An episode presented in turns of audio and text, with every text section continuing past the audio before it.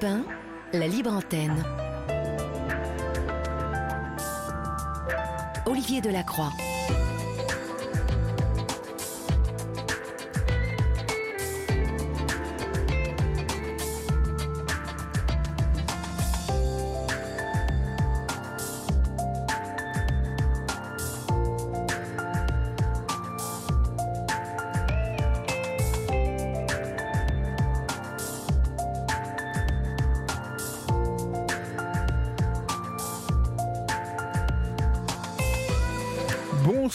À tous. J'espère que vous avez passé une belle journée, chers amis, et que vous êtes euh, maintenant rentrés à la maison ou en passe de rentrer à la maison.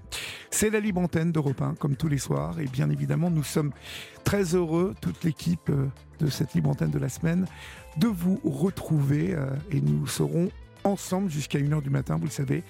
Nous passons une bonne partie de votre soirée avec vous et jusque tard dans la nuit. Vous le savez, pour vous raconter et nous vous écouter, vous composez, comme vous l'a dit Maël Hassani, le 01 80 20 39 21. Vous nous écrivez vos mails à libreantenne.europe1.fr. Vous nous écrivez vos SMS sur la page Facebook de la Libre Antenne, Olivier Delacroix, Valérie Darmon, la Libre Antenne, où vous êtes, euh, ben, vous êtes encore 5, 6 nouveaux membres aujourd'hui. Donc, euh, bienvenue à tous les nouveaux membres. Euh, écrivez à Julia et à Florian en privé sur cette page Facebook. Autrement, vous le savez, durant toute l'émission, vous pouvez aussi euh, nous écrire en direct au 739 21 suivi du mot nuit écrit en lettres majuscules suivi d'un espace, comme vous l'avez fait nombreuses et nombreux hier soir pour assister Danila, aider Danila. Merci pour vos conseils, merci pour euh, euh, votre, vos appuis et puis bien évidemment nous vous tiendrons au courant de l'évolution des choses pour euh, le dossier euh, qui concerne Dalila.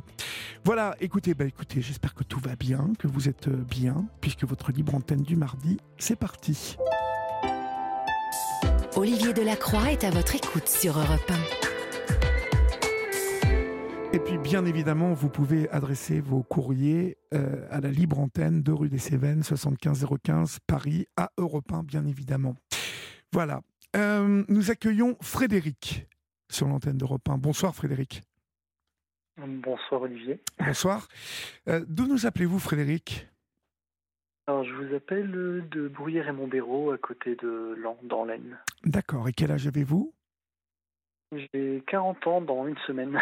D'accord. Ça vous fait marrer oui, ça me fait rire. Ah ouais? Bah C'est bien ça. C'est bien. Oh, toujours, il faut, il faut Bon. rigoler. Alors, euh, de, de quoi voulez-vous me parler, euh, Frédéric? Alors, euh, j'aimerais bien vous parler du fait que j'exerce un métier assez atypique pour un homme, qui est celui d'assistant maternel, donc autrement dit nounou, D'accord. depuis maintenant 4 ans. Ouais. Et, et ça n'a pas toujours été votre, votre métier, je crois. Non, du tout, du tout. Euh, J'ai fait gendarme, agent de sécurité, et puis bah, maintenant euh, nounou. D'accord. Alors, euh, ça, ça va Voilà. être inté- ça va être intéressant, bien évidemment, de, euh, de, de comprendre euh, cette transformation hein, de carrière. Gendarme, d'abord. Vous y avez passé combien de Oui. temps dans la gendarmerie? J'y ai passé 6 ans. D'accord. Et Et, ça ouais, vous a plu? un escadron mobile. oui. Euh, oui et non, on va dire que on va dire que le métier en lui-même, quoi du moins. Ce que je me représentais en tant que jeune d'un gendarme, ça me plaisait. C'était euh, enfin le fait d'avoir un comment est-ce que je peux dire ça? Euh, le respect du gendarme, tout ça, c'était c'est pour ça que j'y suis allé à la base parce Oui. que j'avais un respect énorme de ce métier-là. Mhm. Et quand j'ai vu ce qu'était le gendarme, ce qu'était le métier, la dureté du métier, du, du comportement des personnes, euh, j'ai compris que je n'étais pas à ma place en fait. D'accord. Alors, euh, quand vous parlez du comportement des personnes, euh, Frédéric, c'est intéressant hein, de vous avoir au téléphone ce soir euh, pour tout un tas de raisons. Et bien évidemment, nous, nous allons aborder votre nouveau métier aujourd'hui, hein, sur lequel vous avez sûrement Mhm, beaucoup de choses à dire. Euh, mais mais qu'entendez-vous par le comportement dur des personnes publiques ou, ou- ou- ou collègues, ou les deux à la fois? Non, non, non, c'était plus ceux du public en général. Après les collègues, on était soudés. Euh, J'étais dans un escadron de gendarmerie mobile.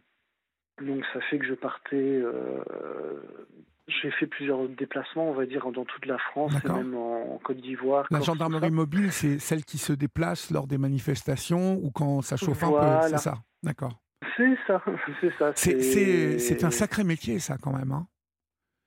Oui, tout à fait. Hein, parce que je, les vois à Paris souvent, alors je n'ose pas m'arrêter parce que j'ai très envie de m'arrêter à chaque fois, de discuter avec eux, mais je crois qu'ils n'ont pas le droit. hein, de, de- vous n'avez pas le droit de parler avec euh, le public, non? Euh, on peut discuter tranquillement, il n'y a pas de, il n'y a pas de souci de ce côté-là. Ah, Après, ça dépend quel est le moment. Ah oui, bien évidemment, moment, si jamais évidemment. on est, voilà. Après. euh, Ah, je pensais que vous n'aviez pas le droit, On peut en toujours fait. discuter. D'accord, Ah non, on peut toujours discuter ça là-dessus. d'accord, euh, d'accord. Après, on peut pas non plus discuter de tout et de rien. Eh non oui, c'est ça, Mais voilà. Mhm. Comme moi, je suis une vraie pipelette et que je suis curieux, il est certain que je poserai peut-être des questions euh, auxquelles euh, voilà, il serait gêné de répondre. Et j'en profite de vous avoir sous la main pour, pour justement vous les poser. Euh, ce métier-là, se déplacer sur, en majorité hein, sur des événements chauds, c'est c'est un Mhm. sacré choix, ça, que vous avez fait. Ben, c'était, oui, tout à fait. Ben, après, c'était, c'était voilà, j'avais envie de découvrir ce que c'était en fait. J'étais jeune, je savais pas quoi faire de ma vie. Je m'étais Oui. dit, bah tiens, pourquoi pas faire ce métier-là, puisque c'est un très beau métier. Euh, et puis voilà, après j'étais jeune aussi, Oui. donc du coup je n'étais pas spécialement prêt mentalement à un tel choc. Oui, parce que c'est un puis, choc. euh, Ah oui, oui, oui. Ben, quand, on, s- quand on est jeune, oui. Quand on sort de la maison, on a 20 ans, euh, on découvre ce monde-là d'un coup. euh, voilà, on se retrouve rapidement avec un bouclier devant des gens. On se demande ce qu'on fait là. Honnêtement, euh, voilà, Ah c'était assez, assez particulier. Parce que vous m'avez l'air d'être un garçon très sympathique, euh, assez doux, et, et finalement, se retrouver face à des gens qui sont régulièrement en colère comme ça, oui, ça doit être fatigant, non, nerveusement? Ben, c'est ça, c'est tout à fait ça. C'est ben, pour moi de mon côté. Après, il y en a qui étaient plus matures que moi. Moi, j'étais un gamin. il n'y a pas d'autre terme. Ouais, ouais. Euh, ça fait que ça fait que voilà, je n'étais pas du tout prêt. Je, n'imaginais pas ça. Moi, pour moi, le gendarme, c'était la personne qu'on respectait, qu'on ne qu'on- même moi encore aujourd'hui, je me fais arrêter sur le bord de la route parce que j'ai fait un excès de vitesse. Ben, je dis bah oui monsieur, oui j'ai fait un excès de vitesse et puis voilà, Bien tout. évidemment, bien évidemment. Euh, voilà. Ça s'est perdu, ça, euh, euh, Frédéric. Et oui. Le respect de l'uniforme. même, euh, Bon, moi, ma génération a été, ça, euh, ma génération a été euh, éduquée dans le respect de, de tout uniforme, hein, que ce soit le gendarme, que ce soit le policier, que ce soit le, le, le- le pompier ou le contrôleur SNCF. On a toujours été éduqués dans le respect de l'uniforme. Aujourd'hui, ça a totalement disparu. C'est ça, c'est un petit peu compliqué, quoi, du moins encore pire maintenant, puisque moi c'était il y a maintenant 20 ans, quoi, du moins 15 ans, j'ai arrêté il y a 15 ans. Euh, c'était déjà, euh, il y avait déjà eu des incidents, euh, notamment à Méru, euh, dans l'Oise. Ça, je m'en souviendrai tout le temps. Voilà, ça m'a marqué, quoi, du moins il y a eu des, des événements lors des cités, il y a eu pas mal de choses Oui, qui m'ont marqué, moi, mon, voilà, par- parce que j'étais peut-être un peu trop jeune à ce moment-là. J'étais pas, pas formé mentalement à tout ce que j'ai vécu. Mhm. Et puis, euh, et puis voilà quoi. Clairement. Après, on, Allez-y, allez-y, excusez-moi. après j'allais dire, après je ne regrette absolument pas ce que j'ai fait, ce choix d'avoir fait, puisque mine de rien, la gendarmerie m'a formé. Mhm. Grâce à la gendarmerie que je suis devenu ce que je suis maintenant. Et voilà, ça m'a permis de réfléchir sur moi-même, de me poser plein de questions, de voir ce que je voulais faire de ma vie, Mhm. et puis qui m'a donné les armes de pouvoir y arriver. Surtout ça aussi. Mais euh, je suppose que quand euh, cette envie, euh, hein, cette vocation est née en vous, sûrement peut-être pe- peut-être même petit garçon ou, ou préadolescent, vous étiez loin de, de- de réaliser qu'aujourd'hui, être gendarme et surtout être gendarme mobile, c'est tous les matins, tous les jours risquer sa vie. C'est ça. C'est ça. J'imaginais pas du tout euh, à quel point ça pouvait être dangereux, en fait. Ben oui, c'est très dangereux. Aujourd'hui, il y a des gens qui veulent tuer du flic, en fait, qui veulent Ben tuer oui. du gendarme. Oui, oui. Mais oui, c'est pour ça que je suis bien content d'avoir quitté ce métier-là. Alors, on, on va le voir, hein, euh, Frédéric, ça correspond aussi avec la naissance de votre fille, euh, qui, je suppose, a, pesé lourd dans votre décision euh, de, de, bah, de vous préserver, hein, de vous mettre en sécurité.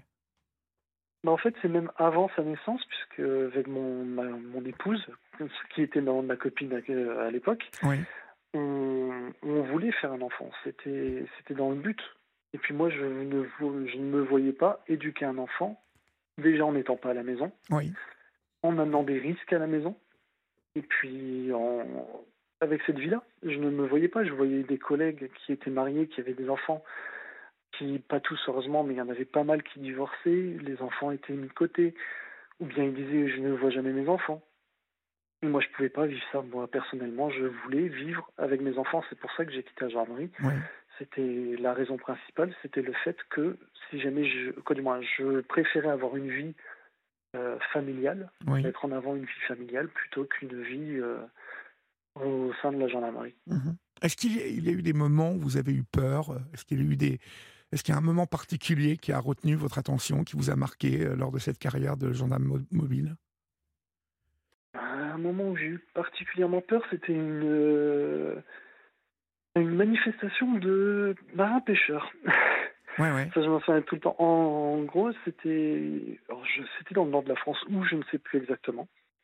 Euh, ça devait être Calais, je crois. Oh, je sais plus.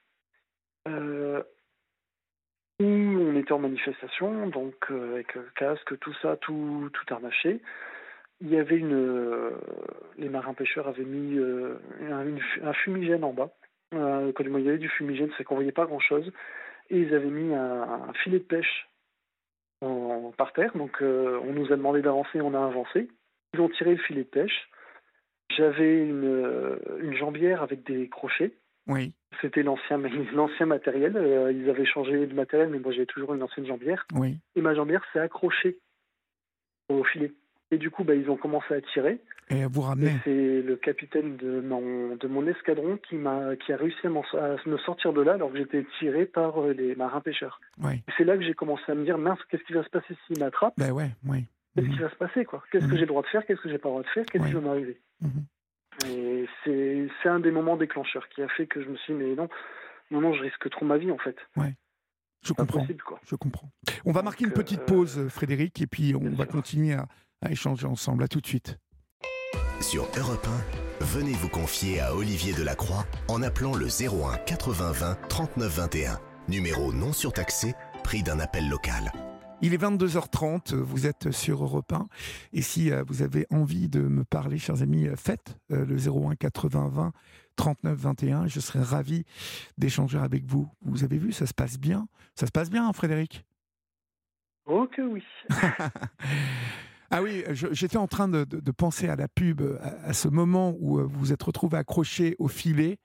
Euh, alors les marins pêcheurs, bien évidemment, euh, sont, sont des gens euh, tout à fait charmants euh, dans, dans le civil comme ça, euh, mais en manifestation, ils sont particulièrement violents.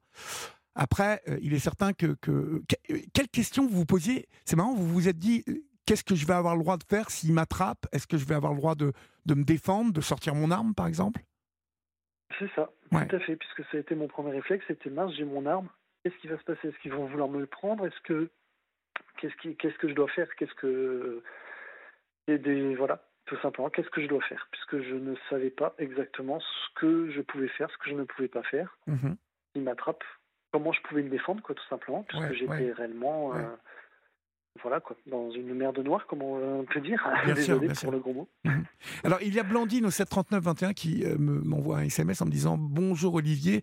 Non, euh, l'ex-respect du gendarme et du policier n'a pas totalement disparu. Euh, J'ai 55 ans et je respecte toujours euh, tous les agents. Euh, ce matin, j'ai encore dit bonjour, monsieur l'agent, à un policier. Alors, Blandine, c'est ce que je disais tout à l'heure. Les gens de, notre génération, puisqu'on fait partie de la même génération, Blandine, ont, été élevés dans ce respect de l'uniforme. Et Frédéric l'évoquait tout à l'heure, lorsque cette vocation est née, bien évidemment, on pense à ce respect-là. Euh, lorsque je dis que cela a disparu aujourd'hui, euh, j'ai oublié, je n'ai pas fini ma phrase, et vous avez raison de, m'envoyer ce SMS. Donc, il a disparu chez les jeunes générations. Euh, et, justement, je, voulais vous, demander quelque chose. Vous avez arrêté il y a combien de temps de faire le gendarme? Alors j'ai arrêté en tac tac. Alors que je dise pas de bêtises. Euh, bah, ça fait 15 ans. Euh, attendez, ma fille a 11 ans. Donc ça fait 12 Ah ans. oui, et donc ça fait un moment. 12 ans. Ok. Voilà. Parce que je voulais vous poser une question. On, évoque aujourd'hui euh, le, glissement hein, de la société française euh, dans une violence assez particulière hein, avec les événements qui se passent en ce moment, notamment en Israël et dans la bande de Gaza. on voit à travers l'actualité des comportements de plus en plus choquants, vous voyez, des, choses qui n'auraient pas pu arriver il y, a, il y, a, encore 4 ou 5 ans. oui, tout à fait. Vous, en tant qu'ex-gendarme, est-ce que, est -ce que vous voyez que la période du Covid a joué un rôle particulier dans ce glissement? Alors là, bonne question. Mhm. Euh, je pense qu'on a que de toute façon, moi, quand j'ai quitté la gendarmerie, donc ça fait quand même il y a que il y a quand même plus d'une dizaine d'années, ça commençait déjà à augmenter. Ça c'est clair et net. Moi, je l'ai remarqué vers la fin de, de, ma carrière, ça devenait n'importe quoi. Euh, et puis plus ça augmente, plus ça allait, plus moins il y avait de respect en fait, moins il y avait de euh, on arrête une personne qui a un enfant attaché, qui a un enfant qui n'est pas attaché derrière, c'était parti directement dans les insultes, alors que voilà, c'était voilà, on arrêtait pour une bonne chose quoi. Et puis ben, j'ai remarqué que ça a augmenté petit à petit. Donc après, il y a eu le Covid. Euh, je pense, je sais pas. Honnêtement là, je peux pas répondre. Euh, franchement, je sais pas. Est-ce que ça aurait, est-ce que s'il n'y aurait pas eu le Covid, ça serait pareil aujourd'hui? Moi, je ne pense euh, absolument pas. Très compliqué comme question. Mhm. Non, mais moi, je ne pense absolument pas. Alors, je vais vous donner mon avis, même si vous ne me le demandez pas. Je, Non, non, non, au contraire. Non, non, non, non, mais je rigole. Je, je, pense vraiment, j'ai remarqué, euh, et, je vais vous dire, déjà, comment j'ai repéré ça Je suis en moto à Paris. Et je peux vous dire qu'à partir du Covid, le nombre d'incivilités au, volant a, totalement, euh, démultiplié. Euh, j'ai vu le comportement des gens changer comme s'ils prenaient le droit de faire tout un tas de choses qu'ils n'osaient jamais faire avant. Euh, je ne sais pas si Laurent, tu, partages ça en tant que motard aussi, c'est notre réalisateur, mais nous les motards, on a vraiment vu un, glissement, un, décalage dans le comportement. et finalement, en pensant que ça, euh, ne concernait que, les délits routiers, vous voyez, euh, tout un tas de choses liées à, la cohabitation dans la rue, on s'aperçoit maintenant que non, qu'il que, y, a un niveau de violence qui a totalement augmenté, lié justement à, à la marge de respect qui, qui euh, font comme neige au soleil, vous voyez? Avec des métiers qui aujourd'hui sont complètement... Bah, ne sont pas du tout respectés. on avait un pompier l'autre jour au téléphone, euh, qui, nous, qui nous appelait pour témoigner hein, de sa carrière et qui nous disait euh, bah, euh, subir en, tant que pompier un harcèlement quand ils font quelques interventions. Jamais ça ne serait arrivé il y a une dizaine d'années, quinzaine d'années, allez, parce que ça a commencé il y a une quinzaine d'années dans les quartiers populaires. Et puisque, puisque dans les quartiers populaires, justement, je me souviens de Mérus et dans, c'est dans l'Ouest, je crois. Euh, si je dis pas de bêtises, euh, où justement on intervenait en, aide aux pompiers, puisque justement ils se faisaient caillasser des, étages et tout ça. pendant les événements, justement, euh, au moment des révoltes des, cités. c'est fou. À hein. ce moment-là, ça avait commencé là-bas, et puis maintenant c'est quotidien quoi, pour eux. c'est dramatique. Mais c'est vrai que oui, en y réfléchissant, c'est vrai que oui, en effet, c'est vrai que ça fait que depuis 2-3 ans où on voit de plus en plus de violence. Vous aviez raison en fait. je suis en train de réfléchir en même temps, mais oui. Il y a un ton général, vous voyez, il y, a, plus de respect même de, des élus. Euh, voilà, quand une personne est élue, euh, il n'y a pas plus, il a pas plus processus démocratique et donc libre que euh, le, le, le, fait de voter et d'élire des gens. Toute mhm. notre liberté aujourd'hui, on, la doit à, à, notre système, à la République, vous voyez? et, ça n'est pas Emmanuel Macron qu'on le doit, c'est à euh, depuis, euh, depuis toujours, à la Ve République. Euh, vous voyez, donc ça, ça, ne tient pas à, un parti politique ou quoi que ce soit. Bah mais bah même les élus ne sont pas respectés aujourd'hui. Les maires, le nombre de maires agressés, de députés agressés, enfin, c'est un truc de fou. Bon. souvent, c'est pour, c'est pour pas grand chose en plus. Et en plus, oui. Bon. C'est ça, moi, qui m'horripile le plus. Mhm. Et le fait que ce soit pour des broutilles. Ce sont des choses qui peuvent se gérer, mais non, il faut que ça y ait de la violence. Mhm. Ben non. Non, on peut gérer en parlant. C'est ça le pire. Complètement. comment comment euh, vous ressentiez-vous, euh, les gendarmes, vos, collègues? Est-ce que vous vous sentiez quand même protégé ou euh, assisté par votre hiérarchie où, finalement c'est aussi compliqué ça. On marche un peu sur des œufs lorsque justement on intervient en, en, milieu hostile comme ça alors, ben moi, de mon côté, en tout cas avec, euh, avec ma hiérarchie, franchement, j'ai jamais eu aucun problème. Dès que j'avais besoin d'en parler, je pouvais en parler. Euh, après, il y avait toujours le fait qu'on est dans un milieu d'hommes, donc du coup, on évite de parler de certaines choses. Mais honnêtement, euh, moi, j'ai eu aucun souci de ce côté-là, au contraire même. J'ai même été plus, plus épaulé que certaines autres collègues qui n'osaient pas en parler n'osais pas parler de, des choses qui leur tracassaient. Tandis que moi, de mon côté, au niveau de la hiérarchie, au niveau de mes collègues, au niveau de tout, franchement, euh, je me sentais en sécurité avec eux. Voilà, je savais qu'on allait quelque part pour une chose. Euh, je savais que ça allait, normalement, ça devrait bien se passer puisque bah, mes collègues, ils étaient là et que ça allait bien se passer. Qu'on faisait vraiment front, en fait. Ouais. C'est qu'après qu'on réfléchit à ce qui s'est passé. c'est là qu'on se dit, oula, quand même été chaud. Ben ouais, Mais voilà. Après, une fois qu'on y est, on y est, quoi. Je veux dire, euh, voilà, on peut pas faire autre chose que ce qu'on ce qu'on doit faire pour que ça se passe, euh, pour que ça se passe, tout simplement. Et, après, vous, vous, deviez avoir des collègues qui, aimaient hein, euh, cet engagement physique, ce contact rugueux. je sais qu'il y a des gendarmes qui m'ont parlé, qui m'ont dit qu'ils aimaient hein, être gendarmes mobiles, qu'ils ne pourraient pas faire autre chose. Ah oui, oui, bah oui. Après, c'est un métier passion. Honnêtement, on en reviendra plus tard des mots métier passion. Mais moi, je pense que si on n'a pas le feu en soi, si on n'a pas l'envie réelle de faire partie de ce métier-là, de faire partie de ce corps d'armes-là, euh, c'est une vocation, il faut vraiment l'avoir dans le sang. En fait. Ouais, et puis on, est en danger hein, si on ne l'a pas complètement dans le sang, je pense. On, ben, peut, on peut, se mettre en danger. Quand on l'a pas, après on réfléchit un peu trop. Ouais, ouais, ouais. Et ce sont des métiers où bien évidemment il faut réfléchir, mais il y a des situations où il n'y a pas le choix. Quoi. Et donc, vous avez raison de dire qu'il ne faut pas trop réfléchir. Alors, venons-en au métier passion. Euh, aujourd'hui, vous êtes nounou, euh, vous êtes assistant maternel. Comment on passe de gendarme à assistant maternel, Frédéric? Alors, bah, quand j'ai quitté la gendarmerie, j'ai fait agent de sécurité parce que je ne savais pas ce que je voulais faire. J'étais, je savais que je ne voulais pas faire gendarme, mais je ne savais pas quoi faire. D'ailleurs, ça a été un petit peu embêtant, puisqu'au moment de la reconversion, on m'a proposé plusieurs choses, mais je ne voulais pas le faire, en fait, tout simplement. Je voulais pas faire de reconversion euh, classique. Donc j'ai pris le premier boulot qui venait, j'ai fait hop, ça c'est bien, hop, je, le fais. Et puis j'ai eu la naissance de ma, de ma grande fille, hein, qui est née il y a maintenant 11 ans. Mhm. Euh, et puis quand elle est née, je me suis arrêté de travailler pendant un an. Euh, parce que, du moins, d'abord on a mis chez une nounou chez, avec qui ça ne se passait pas bien. Donc du coup, je l'ai arrêté avec ma femme, en a discuté, vu que j'avais un travail qui me permettait plus ou moins de trouver du boulot assez facilement à n'importe quel moment, et que je gagnais moins qu'elle, puisque elle travaillait en banque, donc du coup elle gagnait un peu plus. J'ai dit, bah, écoute, je m'arrête de travailler, je, je, je, passe au chômage, euh, je me fais licencier, on, je m'occupe de la puce, et puis on, je retrouverai du boulot plus tard. Donc mhm. c'est ce que j'ai fait pendant un an.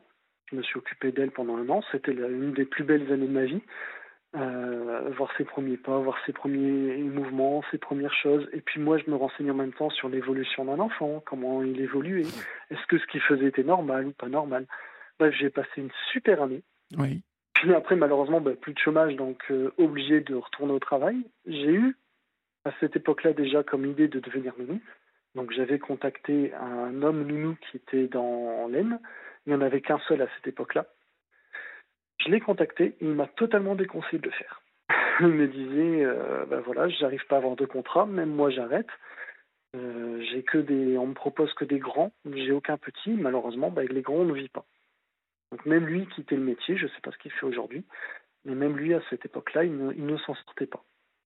Donc du coup, ça m'a mis un frein sur mon, idée de, de, de, faire ce métier-là. Donc je suis retourné agent de sécurité. Après, j'ai eu la naissance de ma deuxième fille, Emma. J'ai pas eu la possibilité de m'arrêter euh, pour m'en occuper malgré moi, malgré le fait que je rêvais de le faire. Mais bon, à ce moment-là, j'avais un CDI, c'était voilà un peu plus compliqué. Et puis, on avait aussi trouvé une super nounou. Il faut le dire aussi, on avait une super nounou à l'époque. Euh, donc du coup, je ne me sentais pas l'idée d'arrêter, de voilà, puisque ça se passait bien, je me dis bon. Mais j'avais quand même l'envie, mais tant pis. Et puis bah, là, j'ai eu avant le Covid, c'était avant le Covid, euh, je me suis posé la question, je me suis, j'étais, je travaillais au tribunal de Lens. D'ailleurs, j'en profite pour saluer tous les collègues du tribunal de. Euh, je travaillais là-bas, mais je m'ennuyais. Je n'étais pas à ma place, tout simplement. Je me retrouvais comme en gendarmerie à la fin, où je savais que j'étais pas fait pour ça, en fait, tout simplement. Et je me suis dit, mais qu'est-ce que j'aimerais faire? Qu'est-ce que, dans quoi je voudrais me lancer? Et puis je me suis dit, bah attends, J'adore m'occuper des enfants. Euh, j'ai un feeling avec les enfants. Autant tenter le coup. Je me dis, voilà, je suis pas bien dans mon travail, je tente. J'ai été voir ma femme, je, lui en ai parlé. Bah, elle aussi, elle, avait vu que je commençais à déprimer. Oui. Euh, et aussi, il y a eu aussi le fait qu'Emma, ma plus jeune, me, me, demande, me demande Papa, pourquoi tu n'es jamais à la maison? Oui, oui. Il m'a posé cette question-là un jour et je me suis dit, mais en fait, je refais ce que je faisais en tant que gendarme. En fait, je mhm, suis jamais mhm. à la maison que le, la semaine, je travaillais. Le week-end, je prenais souvent des, des astreintes. Donc ça fait qu'en gros, j'étais jamais chez moi, en fait. Et je m'occupais pas de mes enfants. Mhm. Et puis c'est là où je... Voilà, donc du coup, après, ben, bon, j'ai commencé à déprimer, j'ai réfléchi, je me suis dit, bah, tiens, je vais faire, j'aimerais faire ça, j'en ai parlé à ma femme. J'ai dit, écoute, euh, voilà, je, si jamais je me fais licencier, j'ai droit à deux ans de chômage, je tente le coup, si dans deux ans ça ne marche pas, eh ben tant pis, euh, je retrouverai un boulot, je deviendrai chauffeur poids lourd, n'importe quoi le premier boulot qui viendra, mais voilà, on va pas s'embêter. Euh, voilà, je, tente le coup, j'ai envie de faire ça, j'en rêve. Ma femme elle m'a dit, ok, vas-y, fonce. Voilà. et puis après il y a eu le Covid. D'accord. Mais, euh, et, donc il y a le Covid. bon, on passe vite sur Je fais ma formation et puis le Covid est tombé juste à la fin de ma formation. D'accord. Et, et, donc ensuite, comment vous arrivez euh, euh, à la fin de votre formation euh, une fois que le Covid s'arrête Comment ça se passe? Vous vous mettez sur le marché du travail? Vous vous, déclarez en tant que nounou? Alors, pendant le, déjà pendant le Covid, j'ai profité du fait d'avoir le Covid. Justement, moi, j'ai réellement profité de cette période-là, de cette période de, blanc total, pour déjà commencer à faire mes recherches au niveau du, travail dans, dans la région, j'ai créé un site internet, j'ai commencé à me faire connaître dans le coin. J'ai pas mal commencé à droite à gauche, ça fait que j'avais déjà un, contrat qui m'attendait. Quand j'avais mon, mon, quand je terminais mon ma formation, je savais que j'avais déjà deux, enfants en garde. Mm-hmm. Voilà, parce que j'avais déjà pris les devants sur beaucoup de choses en fait. Et puis bah du coup j'ai continué, donc euh, du coup je me suis mis, j'ai fait mes petites annonces euh, à droite à gauche. Euh, dans les, dans les différents magasins, genre de choses. au, niveau de la, au niveau de la mairie aussi, où j'ai déposé mon numéro de téléphone, tout ça, pour, pour avoir des gens qui m'appellent. Et puis voilà, et puis à partir de là, c'est parti sans jamais s'arrêter. D'accord, super. Bon, donc aujourd'hui, comment ça marche tout ça? Comment ça marche ben, Comment vous, vous, vous êtes, vous vous êtes euh, mis à votre compte Vous avez combien d'enfants Vous gardez vos enfants ou, d'autres enfants? Oui, donc je suis à mon compte, tout à fait. Donc euh, j'ai en garde actuellement, j'ai cinq enfants. Ouais. Euh, qui vont de deux mois et demi pour le tout dernier qui vient d'arriver il y a une semaine. et puis jusqu'à la plus grande, elle a 5 ans. Euh, avec ça, j'ai ma fille Emma qui maintenant a 8 ans et puis ma grande qui a 11 ans qui est au collège. D'accord. Donc voilà, donc euh, au quotidien, ça fait des sacrés horaires. Ouais. Mais vous êtes à temps plein. On n'arrête pas. Hein ah oui, oui, oui, Ah oui, là, là, même le temps plein, il n'est pas assez plein pour moi. Ah oui, ouais, bah ouais, vous m'étonnez. Non, je, ben, je suis aux alentours entre 45 et 50 heures par semaine. Ouais, ça, fait, ça fait du boulot. Hein. Et alors, comment, comment vous vous sentez Parce que euh, c'est un métier d'action que vous faisiez, mais aujourd'hui, finalement, ça n'a pas trop changé, sauf que c'est moins dangereux. Mais vous êtes toujours dans l'action. c'est ça. Oh, quoique, quoique si allez dire à une maman qu'un enfant de 8 mois est tombé et puis il s'est fait bobo à la jambe. Bah, non, mais c'est ce que je vous dis, c'est un, un métier d'action. Ah oui, oui, non, non, c'est vraiment. Euh, bah, dès le matin, il faut être au taquet, puisque les, les enfants, quand ils arrivent, bah, ils sont en forme. Et quand ils repartent, eux, ils sont encore en forme, tandis que nous, non. Complètement. Donc non, on court, on, court un peu partout, mais c'est chouette, c'est, génial justement. voilà, c'est un peu sportif puisque ben voilà, on moi personnellement qui adore en plus faire des activités physiques avec les enfants, euh, à 40 ans, je fais toujours des roulades. Ah bah ouais, ouais, vous m'étonnez. Euh, dans ça- mon ça- jardin, je fais des roulades, je roule, je, voilà, je joue avec eux. Tout simplement, je fais pas mal de choses, donc ce qui fait que, en effet, je cours partout. Après, voilà, après, c'est ma façon de voir les choses aussi, qui Mhm. fait que j'aime bien bouger. Donc, du coup, les enfants, bah, ils bougent avec moi. Ouais. Au- au- Au-delà de votre statut de père, euh, qu'est-ce que vous tirez comme Mhm. satisfaction euh, de ce métier, en fait? Qu'est-ce qui vous apporte aujourd'hui, ce métier? Ce métier, euh, ce qui m'apporte, c'est de la joie surtout. C'est des moments de complicité de fou.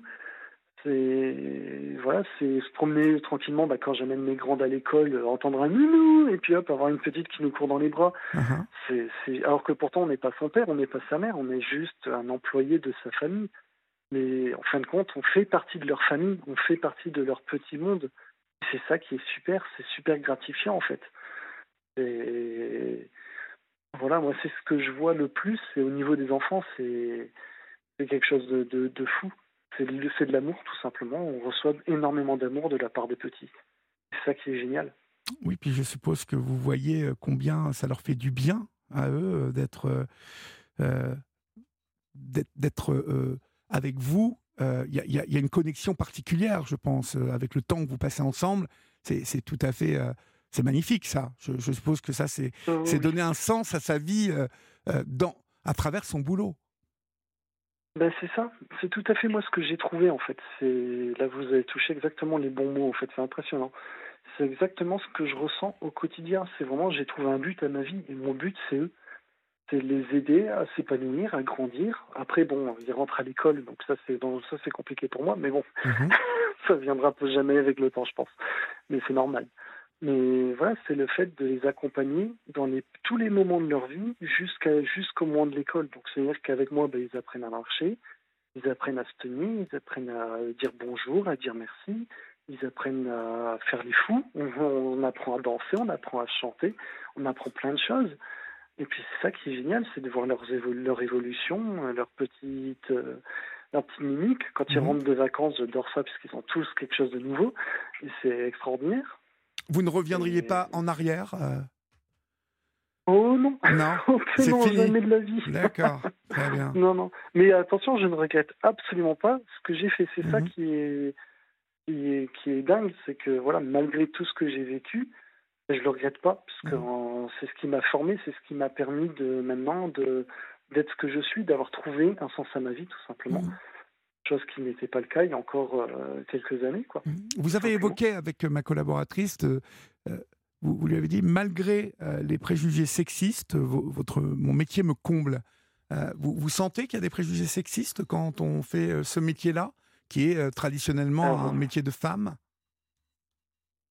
Tout à fait. Donc euh, là, ça sera un petit message que je dirais au, au papa qui aimerait se lancer ou au monsieur qui aimerait se lancer. Blindez-vous d'abord. Parce que moi, je m'y attendais. Donc, du coup, ça ne m'a pas surpris. Euh, mais oui, je me suis pris des remarques euh, du genre ben, tu, voles, tu voles le travail des femmes. Ben non, c'est pas un métier de femme à la base. C'est un métier pour tout le monde. C'est voilà, on me l'a reproché à maintes reprises. On m'a dit euh, voilà, après, c'était plus des genres de choses. Bah, tu vas passer ta journée à jouer à la console pendant que tu vas donner des jeux aux gosses et puis tu vas pas t'en occuper. C'était des trucs comme ça, alors que jamais on dira à une nounou femme, bah, en fait, quand tu passes ton temps à jouer ou à faire autre chose, bah non. C'était beaucoup de. Après, j'ai eu des même un- une personne qui m'a gentiment dit, euh, que je ne salue pas d'ailleurs au passage s'il écoute, qui m'a gentiment dit que j'avais des idées bizarres puisque je faisais un métier, euh, enfin bizarre sexuellement entre guillemets, Euh, parce que je me je m'occupais d'un- de bébés et que ce n'était pas normal pour lui. Donc donc voilà, donc du coup ça fait mal, mais il faut savoir que euh, voilà, faut passer outre tout ça, faut passer outre tout ça. Après ça a été beaucoup sur les réseaux sociaux, oui. c'est pas mal sur euh, sur X, hein, euh, Twitter, alias Twitter. que, que vous vous êtes fait allumer Euh, comme ça? C'est ça, tout à fait. Ben là maintenant ça va mieux. Là depuis quelques temps. C'est fou, j'aurais jamais pensé à un truc pareil. Les gens sont hyper tordus, ils sont hyper malfaisants, quoi, parce que, en fait, que, que des hommes aient envie de- d'exercer ce type de métier, enfin, pour moi, ce type de métier euh, se, se- définit par l'amour qu'on porte aux enfants, euh, euh, l'envie de s'occuper d'enfants, et je, ne vois pas en quoi c'est plus un métier de femme que d'homme. Enfin, voilà, c'est. Ça. Et puis après, comme comme je dis, l'important c'est que l'enfant se sente bien avec nous. Si l'enfant se sent pas bien avec moi, bah, euh, tant pis, on change, et puis c'est tout. Mais l'important, c'est que l'enfant se sente bien, l'enfant soit heureux, épanoui, et puis que tout, que tout baigne, quoi, tout simplement. Après, euh, après, il y aura toujours, je pense, euh, des gens qui sont un petit peu, un petit peu embêtés. J'ai même des appels, des gens qui m'appellent, euh, qui veulent parler à ma femme. Donc du coup, je passe ma femme et puis ils leur disent, ben non, c'est pas moi le nounou, c'est mon mari. Et puis du coup, ben, ça raccroche. Ah oui, d'accord. Sympa. Donc souvent, moi, je rappelle pour dire, bah c'est bizarre, ça raccroché. j'aime bien, j'aime bien, j'aime bien, voilà. Et je, voilà, c'est pour ça que je dis, faut se blinder, faut le passer en rigolade, parce Ouais. qu'autrement, euh, on peut, on peut déprimer. Après, j'ai Mhm. eu des parents qui sont super, heureusement. D'ailleurs, je les salue s'ils écoutent. Euh, j'ai des parents qui sont super, qui, qui sont avec moi depuis le début et puis avec qui ça se passe super bien. Dont les enfants, ça se passe super bien. Là encore aujourd'hui, on était, on a fait, on s'est tous déguisés. euh, Vu que j'avais tout le monde jusqu'à 14 h Du coup, on est tous partis cet après-midi pour aller chercher les bonbons avant que les mamans arrivent. Oui, c'est Halloween. Donc, résultat Ouais. des courses, on est arrivé en retard pour rendre les enfants puisqu'on était en- dans notre promenade. C'est vrai qu'on était tous déguisés, c'était chouette. Une super journée et puis voilà quoi, c'était ces petits moments comme ça qui sont super cool. Tout ça a l'air de vous Voilà. épanouir totalement, mon cher Frédéric. Merci beaucoup pour euh, votre, Oh, oui. votre luminosité ce soir dans ce témoignage sur euh, l'antenne d'Europe 1. Bravo et puis bah, bonne continuation à vous. Bah, merci beaucoup. Je vous en prie, passez une bonne soirée Frédéric et merci pour votre appel. Bonne soirée également. revoir. Merci pour tout. Au revoir. Au revoir. Europe 1, la libre antenne. Olivier Delacroix.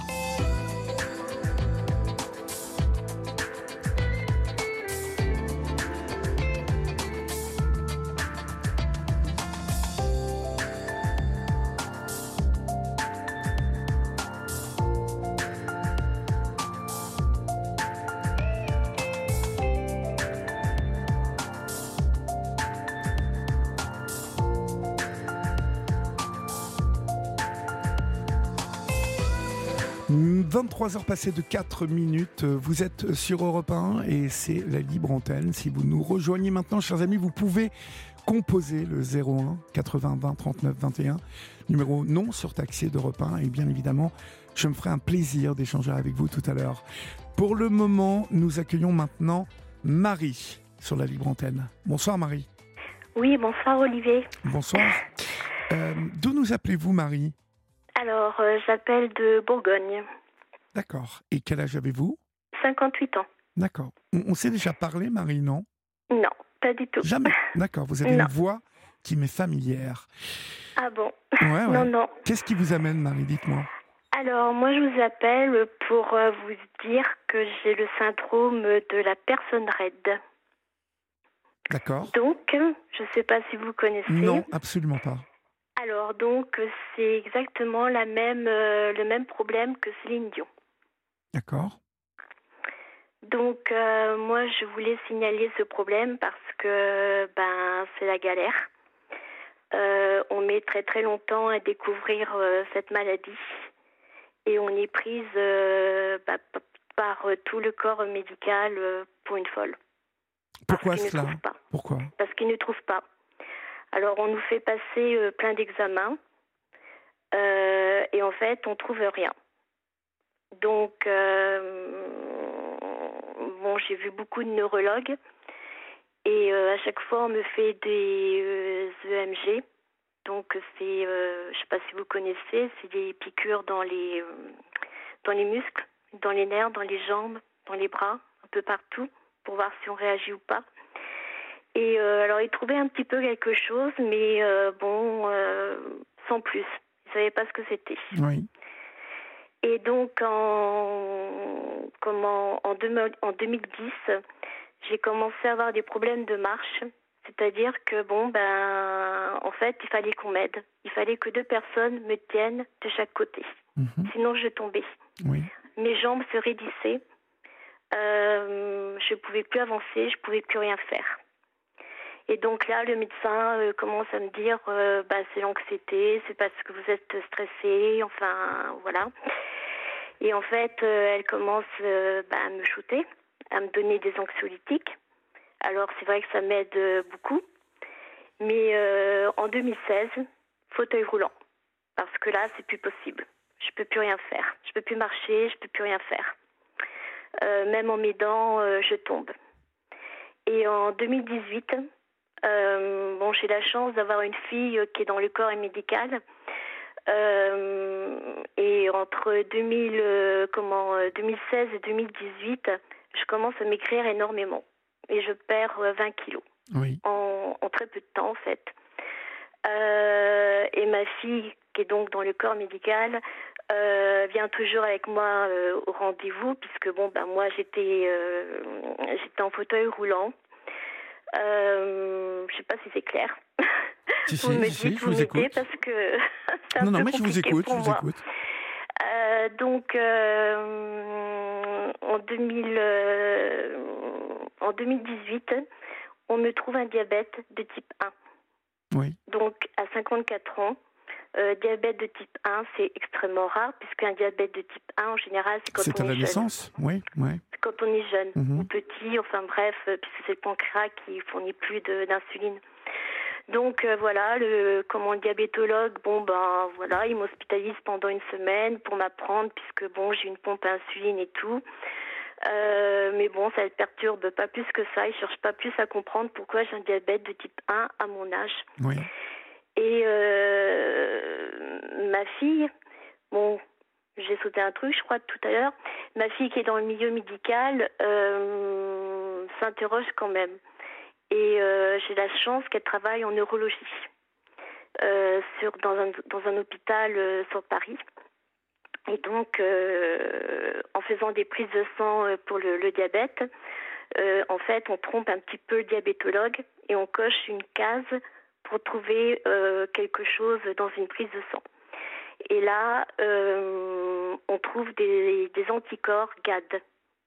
Mais alors avec un nombre pas possible, puisque normalement euh, c'est en dessous de 6. Et là, moi, j'en ai plus de 2000. Ah oui, Donc, oui, ça, fait, ça fait beaucoup, là. Ça fait beaucoup. Ouais. Ça fait beaucoup. Donc là, le diabétologue commence à s'interroger, à se dire, euh, il commence à regarder sur Internet et tout, parce que ma fille, euh, entre-temps, euh, en neurologie, elle avait vu un cas un peu similaire à moi. Une personne qui, bah, qui avait les mêmes symptômes que moi, qui, qui avait du mal à marcher, qui d'un seul coup ne pouvait plus avancer et tomber. Parce qu'en Mhm. fait, on tombe. Et donc, euh, ce, ce diabétologue euh, comment, euh, me fait une lettre pour un neurologue, donc dans l'hôpital de, où travaille ma fille. Et là, j'ai rendez-vous avec ce neurologue qui trouve quand même un petit peu anormal mon nombre d'anticorps GAD, Oui. parce que c'est des anticorps GAD que ça s'appelle. Alors, on a des anticorps GAD pour un diabète de type 1, mais c'est pas les mêmes euh, que euh, comment pour le syndrome de la personne raide. C'est pas du tout pareil, c'est pas les mêmes anticorps GAD. Et donc euh, du coup, il me fait hospitaliser. Donc je passe une batterie d'examens pendant une semaine et on me fait une ponction lombaire. Mhm. Et la ponction lombaire, il faut encore attendre un mois parce que c'est envoyé à Lyon. Et ensuite encore à Paris. Et un mois après, euh, ben, on m'annonce que donc j'ai le syndrome de la personne raide. Voilà. Le, le syndrome de la personne raide. Voilà. C'est exactement la même maladie que Céline Dion a. C'est exactement la même. Donc euh, cette, euh, cette maladie vous donne euh, d'autres maladies avec. Oui. Donc moi, ça m'a donné un diabète de type 1. Euh, ça donne souvent un cancer. Euh, ça peut donner aussi des problèmes au niveau thyroïde. Enfin, c'est une maladie, euh, c'est une maladie grave, quoi. Ouais, et vous n'avez aucune idée de, de, de l'origine de cette maladie, en plus, je suppose. Alors, c'est une maladie auto-immune. Enfin, qui disent. Parce que pour l'instant, euh, ben, en fait, ils ne savent pas d'où elle vient. Oui. On ne sait pas la guérir. Euh, on nous soulage parce que, en fait, ça nous fait des spasmes dans les, dans les membres. Alors, euh, inférieur et puis supérieur. Alors, moi, bah, comme, il me- comme me dit le neurologue, je suis un cas très très rare, puisque, bon, ben, moi, je suis touchée qu'à la jambe gauche. Mhm. je suis pas touchée ailleurs. Mais alors, euh, quand on a des spasmes, on est carrément, bah, ça peut nous arriver par terre. Et là, on, impossible de se relever. on peut rester une journée comme ça, bloqué par terre et à hurler de douleur. Je veux bien vous croire, oui. C'est catastrophique. comme je disais à Florian tout à l'heure, un accouchement à côté, c'est rien du tout. Bon, j'ai plusieurs fois, on m'a relevé. Euh, j'ai la chance aussi d'avoir un, fils qui est, bah, qui est pompier. Euh, donc, euh, plusieurs fois, il est venu. Bon, il a quand même l'habitude. Et je peux vous assurer qu'il avait du mal parce que moi, j'hurlais de douleur. Oui, bah oui, oui. Donc, et dans le lit, je n'arrivais plus du tout à me, à me lever du lit, à me tourner dans le lit. je restais sur le dos et je bougeais plus parce qu'en fait, je pouvais plus rien faire. C'était affreux. Et, personne ne, peut, enfin, personne ne vous croit, vous dites? Non, personne ne m'a cru. J'ai passé des EMG, euh, j'ai fait une scintigraphie, euh, on m'a envoyé voir un psychiatre. Elle, par contre, la psychiatre, a eu un doute. Parce que cette maladie vous prend dans le tronc, en fait ça vous paralyse euh, à la base du tronc et ça descend dans les jambes au départ. Et euh, cette psychiatre euh, m'a demandé si j'avais pas eu une péridurale ou quelque chose dans le dos. Donc je lui dis bah si j'ai eu une péridurale, mais bon il y a très très très bah longtemps. et puis bon ben ça allait très très bien quoi, pas de problème. Mais elle, elle a eu quand même un doute. Mais sinon, toutes les autres personnes que j'ai vues, parce qu'on m'a envoyé voir un ORL, parce qu'on pensait que c'était euh, éventuellement dans les oreilles, enfin qu'il y avait un problème d'équilibre. Euh, j'ai vu un rhumatologue. Euh, les neurologues, n'en parlons pas. À chaque fois, ils me disaient, bah, je trouve quand même quelque chose dans l'examen de MG, mais je ne sais pas ce que c'est. Et le dernier que j'ai vu dans ma région a osé me dire, euh, donc j'étais en fauteuil roulant ce jour-là. Et il me dit, en fait, qu'est-ce qui vous dérange?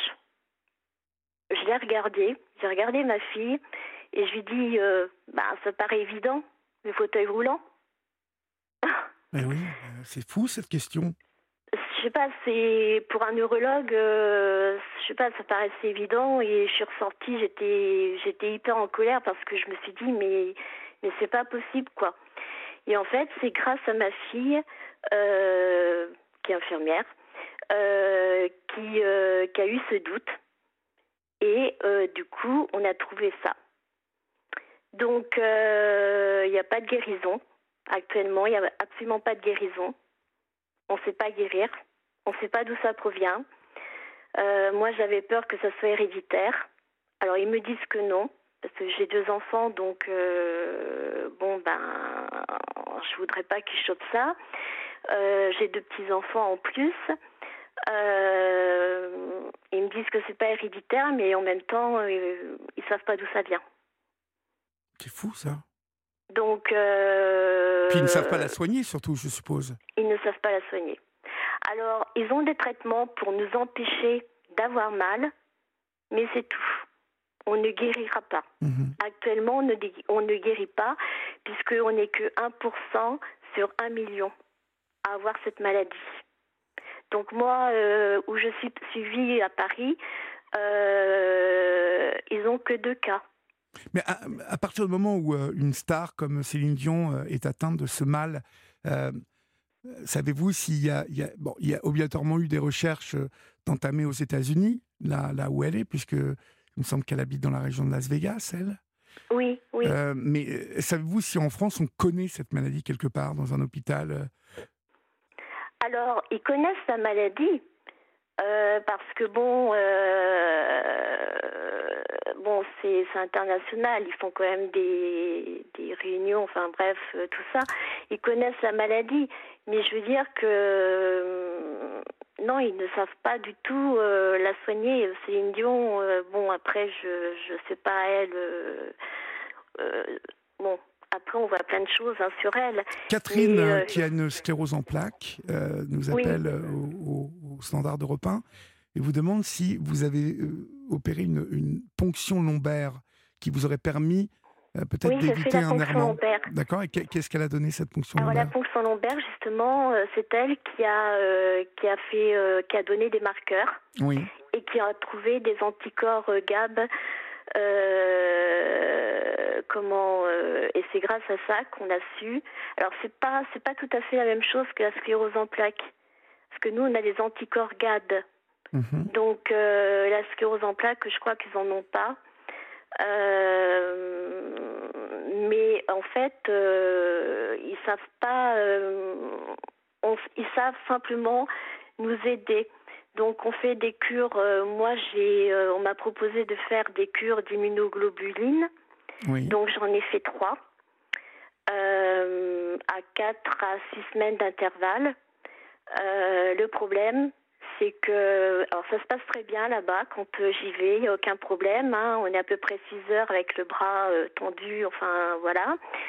Euh, ça se passe très bien, j'ai pas de fièvre, rien du tout. Et quand je rentre chez moi, à peu près huit jours après, euh, j'ai de la fièvre pendant un- une journée. Et euh, le neurologue a décidé d'arrêter les cures parce qu'il me dit que, étant donné que je fais de la fièvre, c'est dangereux, je peux à tout moment faire un AVC ou une crise cardiaque ou euh, donc il a arrêté. Il veut plus m'en faire. Ah oui, carrément. D'accord. Ouais. Donc après, euh, il y a une autre solution, c'est l'échange plasmatique. Donc, euh, L'échange, quoi? Plasmatique. Donc en fait, on, on filtre le plasma. Mhm. Donc, euh, alors c'est tout un c'est tout un bazar. Alors comme moi, je n'habite pas du tout dans la région parisienne, Oui. euh, il aurait fallu que je sois hospitalisée pendant 15 jours. Euh, à peu près 4 fois, 5 fois en 15 jours. Euh, et ils savent pas si ça marche ou si ça marche pas. Et comme j'ai pas les veines, euh, bon, bah, force, mes veines sont abîmées, hein, euh, parce que par les cures, par tout ça. Oui. Donc, euh, ils sont obligés, euh, moi, ils auraient été, ils pensent obligés de me poser un cathéter euh, à la cuisse, dans l'artère, ou je sais plus trop ce qu'ils m'ont dit. donc, et puis, bon, bah, ma fille, bon, elle n'est pas médecin, mais bon, des fois, les infirmières sont plus douées que les médecins. Oui. Euh, c'est malheureux à dire, mais c'est un petit peu la vérité. Mhm. Euh, je trouve qu'elles sont plus à l'écoute.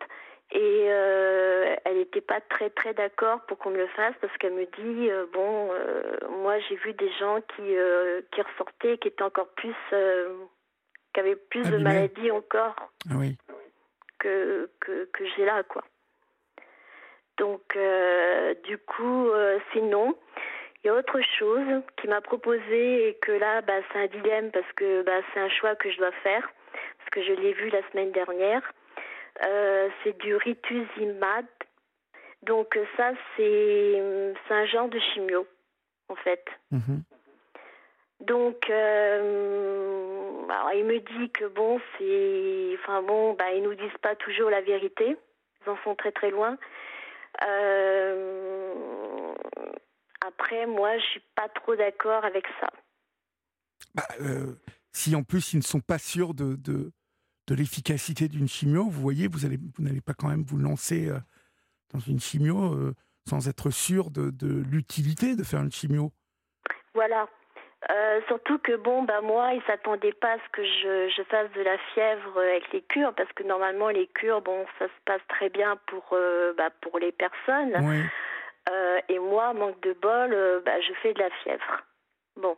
Euh, donc je me dis, parce que c'est vrai que moi je fais un peu des trucs un peu spéciaux par Ouais. moment. Donc bon, je me dis, qu'est-ce qui va encore m'arriver avec ce truc-là, quoi.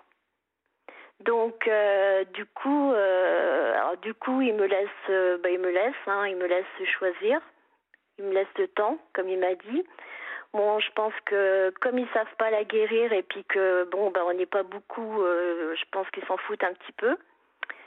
Euh, et il m'a fait comprendre que bon bah là, étant donné que bah oui qu'on n'est pas beaucoup, bon bah les recherches, euh, on n'en fait pas beaucoup non plus. Mhm.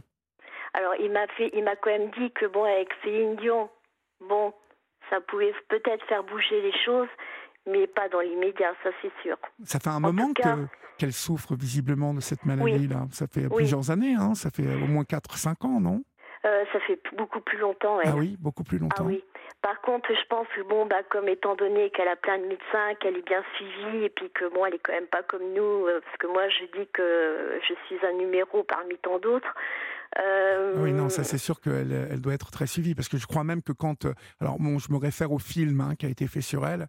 Je crois que quand elle découvre cette maladie, elle est en pleine, en plein show à Las Vegas, partie pour deux ans de représentation. oui.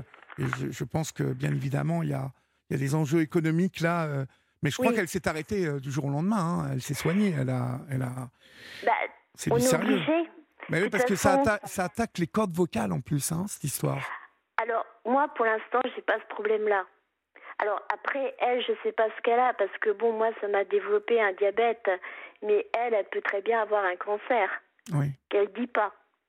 Mmh euh, on ne sait pas, puisque bon, ben, c'est vrai que bon, l'autre jour, moi, j'ai, euh, parce que je savais même pas qu'elle avait parlé. Euh, bon, bon, après, j'ai entendu parler. Bon, je vois dans l'état qu'elle est. je vois aussi beaucoup de choses. on dit beaucoup de choses sur elle, mais je veux dire que les gens, faut qu'ils arrêtent de dire n'importe quoi, parce que bon, c'est, elle le fait pas exprès, et puis c'est vraiment une maladie grave, quoi. Bien sûr c'est pas euh, c'est compliqué hein. Donc euh, elle, je sais qu'elle a fait euh, qu'on lui a injecté des enfin si c'est vrai des cures d'immunoglobulines dans carrément dans la moelle épinière. Oui. mais apparemment le traitement n'aurait pas marché. Donc je ne sais pas si c'est vrai ou si c'est pas vrai parce que là comme on l'entend plus, mais elle de toute façon euh, je pense que bon, elle est comme, euh, bah, elle est comme moi. Bah, hein, de toute façon, quand on hein. est malade, on est malade. Ah, vous pensez qu'elle est en fauteuil roulant là? Bah, écoutez, euh, j'en ai un petit peu peur, hein. Mmh Parce que bon, je pense qu'elle a tiré un maximum pour, bah oui, pour, continuer pour chanter, travailler, pour c'est ce que j'ai fait moi parce que bon bah si vous voulez c'est tellement euh, ça vient pas du jour au lendemain on a vraiment des petits signes petit à petit. Donc, euh, du coup, euh, on tire un maximum. Et puis, du jour au lendemain, ben, en fait, votre corps, euh, c'est stop. C'est vraiment fini. Mhm. vous pouvez plus marcher. vous tombez. Et c'est là que moi que je me suis rendu compte. Et puis en plus de ça, ce qu'elle elle a pas dit et ce que bon ben ce qu'on a, c'est que, par exemple, un tout petit bruit, mais vraiment un petit bruit de rien du tout, nous fait faire une crise qui peut durer un jour ou je sais pas combien de temps. Ah oui, carrément. C'est carrément un truc de malade. Euh, comme je disais à Florian, euh, moi je me suis rendu compte pour traverser par exemple une rue, euh, bah, je ne pouvais plus. J'avais les jambes qui étaient complètement ben, paralysée, enfin je pouvais plus du tout marcher et je tombais. Et on ne sait pas pourquoi. C'est un truc de malade. Donc elle, euh, je pense que c'est sûr qu'en chantant et puis euh, en faisant ce qu'elle fait, euh, moi je pense qu'elle va très très mal. Parce que bon, moi je me vois moi et moi j'ai qu'une seule jambe. Parce qu'elle, d'après ce que j'ai compris, elle a les cordes, oui, elle a les cordes vocales. Donc euh, moi, pour l'instant, je suis pas atteinte à ce niveau-là. Mais, bon, euh, elle, a les cordes vocales parce qu'elle est chanteuse. Vous voyez, vous ne chantez pas. Donc, euh, je pense que les cordes vocales, c'est un muscle comme un autre. Donc, vous voyez, si, si cette maladie s'attaque, et visiblement, elle s'attaque à pas mal d'endroits du corps. Et si elle s'attaque aux muscles, il est normal qu'elle soit touchée. Mais voilà, je ne sais pas, je ne sais pas plus que ça. Hein. Vous en connaissez sans doute beaucoup plus sur Céline Dion que moi. Euh, bah, disons que moi je me suis renseignée. Après, c'est pas évident parce que bon, euh, j'ai été sur. Il se dit euh, beaucoup de choses hein, sur elle. Hein. C'est une star, donc il faut, voilà, faut, faut en prendre. Les gens disent n'importe quoi. et on les sait.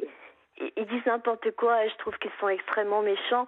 Ce que moi j'ai connu, hein, parce que moi tous les spécialistes, tous les médecins que j'ai vus et tout, franchement, moi j'ai mon médecin que, que j'avais depuis 30 et quelques années. euh, à chaque fois que je le voyais, il me disait euh, bah, Vous marchez encore pas. Mais je peux pas.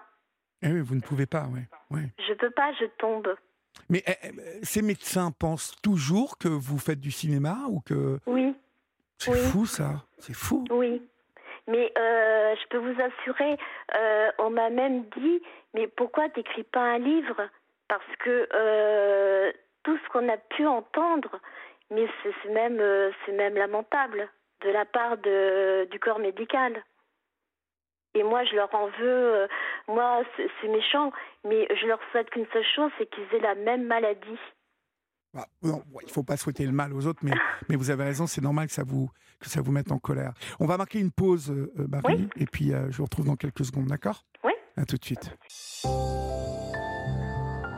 Vous aussi, venez vous confier à Olivier Delacroix au 01 80 20 39 21.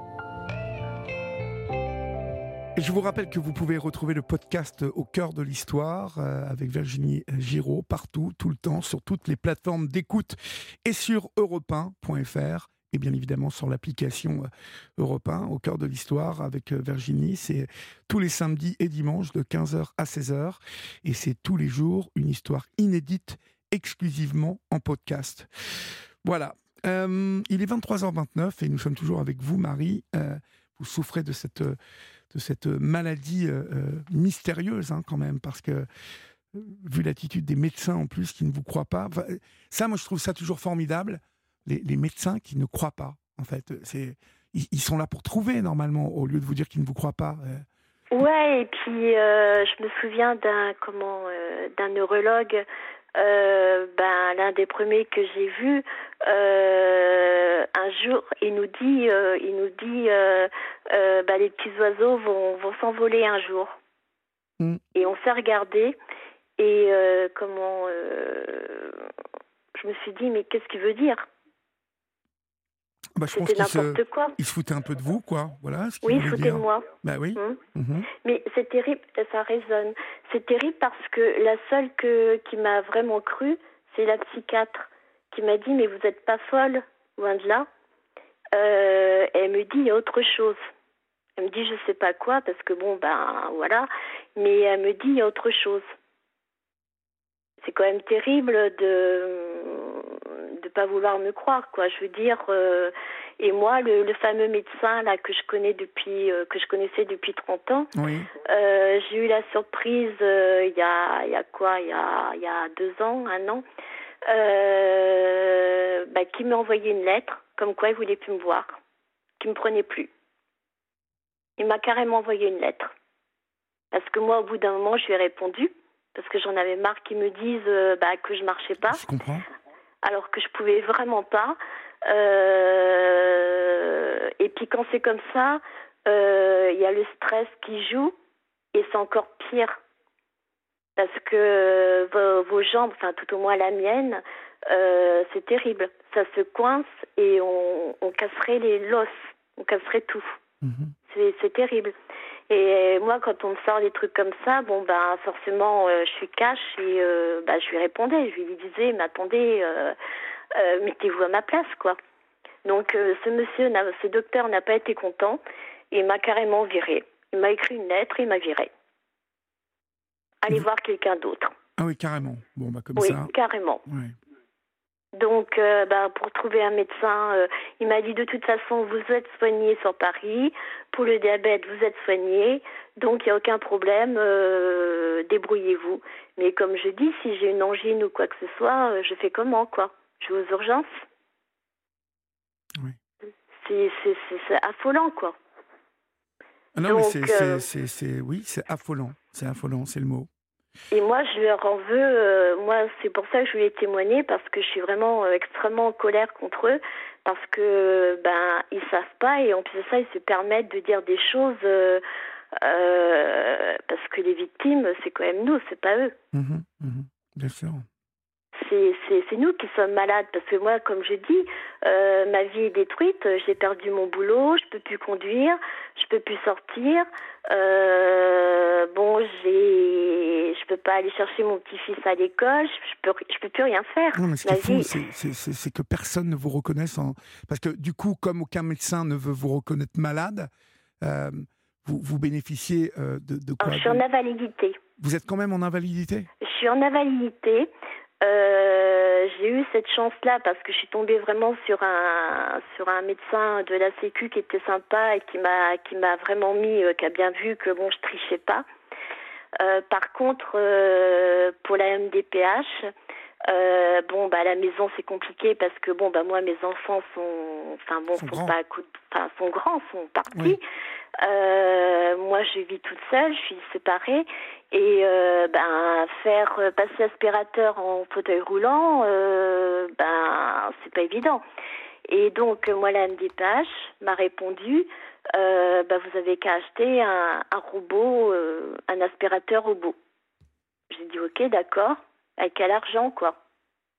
Mm. parce qu'il faut quand même savoir que bon moi ma pension parce que je touche une pension d'invalidité qui est petite euh, alors j'ai eu la chance euh, quand je travaillais de euh, on a fait avec mon travail on avait fait avec la mutuelle vous savez ça on compensait si on était malade ou quoi que ce soit on compensait ça compensait ça je sais pas si vous comprenez Oui, ça, ça, ça assurait le, le- le- ce qui manquait voilà, en fait. le salaire, Ouais. voilà.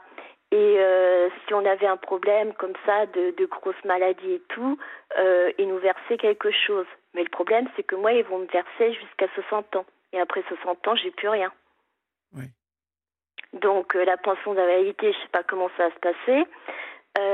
Et la MDPH, étant donné que je n'ai pas euh, 60 ans, je n'ai pas droit à une aide à domicile. Donc vous n'avez le droit à rien en fait, en gros. Alors, euh, moi j'ai la chance, c'est que bon, comme je travaillais en tant qu'aide à domicile, euh, j'ai euh, bon, je connaissais le, où je travaillais, donc la, la, la personne a réussi à me faire avoir quatre heures, quatre petites heures Oui. par mois Mhm. par la Sécu. Mais bon, c'est c'est pas beaucoup. Puis je veux dire au niveau des courses et tout, c'est tout un c'est tout un problème parce que bon bah ma fille euh, vient faire les courses. Bon mon fils quand il peut parce que bon c'est pas toujours évident, euh, il vient. Euh, enfin bref, tout le monde se débrouille pour euh, bah, pour m'aider en fait. Bien sûr. Et ça les, les médecins euh, quand on leur dit, euh, ça leur passe vraiment au-dessus de la tête. Hein. C'est pas leur problème. C'est hein. fou qu'ils réagissent comme ça quand même. C'est c'est- c'est- c'est- c'est- Ah bah c'est moi je vois glaçant bien. hein. quand même. C'est glaçant de- de- Ouais. d'entendre cette réaction. Ouais. Et euh, et puis euh, on sent bien que ouais qu'ils s'en foutent, on, on le sent. C'est c'est ils le disent pas, mais on le sent. Quand je vois l'autre qui me vire au bout de, de 30 ans que je le connais, euh, je Oui, me ça dis c'est pas possible. fou, c'est fou. Il faut voir la lettre qu'il m'a écrite. Il faut voir un petit peu. euh, bon, je l'ai je l'ai je l'ai signalé à l'ordre des médecins, mais euh, bon, pff, il se couvre. Donc euh, ça n'a rien fait. Non, non, mais c'est- c'est c'est- c'est carrément très étonnant de voir le, le- le Hein? le comportement des médecins avec vous. Ça, c'est. je, ne- Ah oui, mais moi je suis complètement, euh, moi je leur en veux beaucoup et c'est vrai qu'en plus de ça, je leur fais plus du tout confiance. Là, le neurologue, euh, bon, la semaine dernière, comme euh, je lui ai dit, c'était le seul en qui j'avais vraiment confiance. Bon, j'ai compris qu'il me disait pas tout et donc ça me, forcément, c'est fini. Maintenant, c'est fini. Parce que bon, là, je suis quand même traitée au niveau. euh, donc, ils vous donnent des médicaments pour la Oui. douleur. Mhm. Donc, euh, je sais pas si je peux les dire. Bah, ça, je peux Oui, vous pouvez. euh, pas- Ouais. Donc, euh, je prends du Valium parce que ben, ils me Pour donnent du détendre. Valium. ouais. Oui. Donc, euh, j'en prends euh, quatre fois par jour quand même. Mhm. Donc, euh, mon corps s'est habitué parce que je sais que mon corps s'est habitué. Donc, avant, je dormais très très bien. Mais depuis quelque temps, je suis quand même moins shootée. Par contre, il m'a donné, euh, alors, euh, il n'y a pas très très longtemps, il m'a donné du baclofène. Et ça, le baclofène, euh, c'est assez efficace, je sens. D'accord. Du baclofène Mais- étant un médicament généralement euh, pour traiter l'addiction à l'alcool, c'est très curieux. Oui, Ouais. il, bah, en fait, il fait un peu tout, en fait. Hein. ça fait un peu... euh, c'est un relaxant des, des D'accord. muscles. D'accord. Donc, euh, dès le début, quand j'ai commencé à faire les cures, euh, parce que dans ces hôpitaux, euh, ben moi, je l'ai pas vu beaucoup, le neurologue, on voit toujours que des internes, enfin bref, c'est c'est assez comique. Et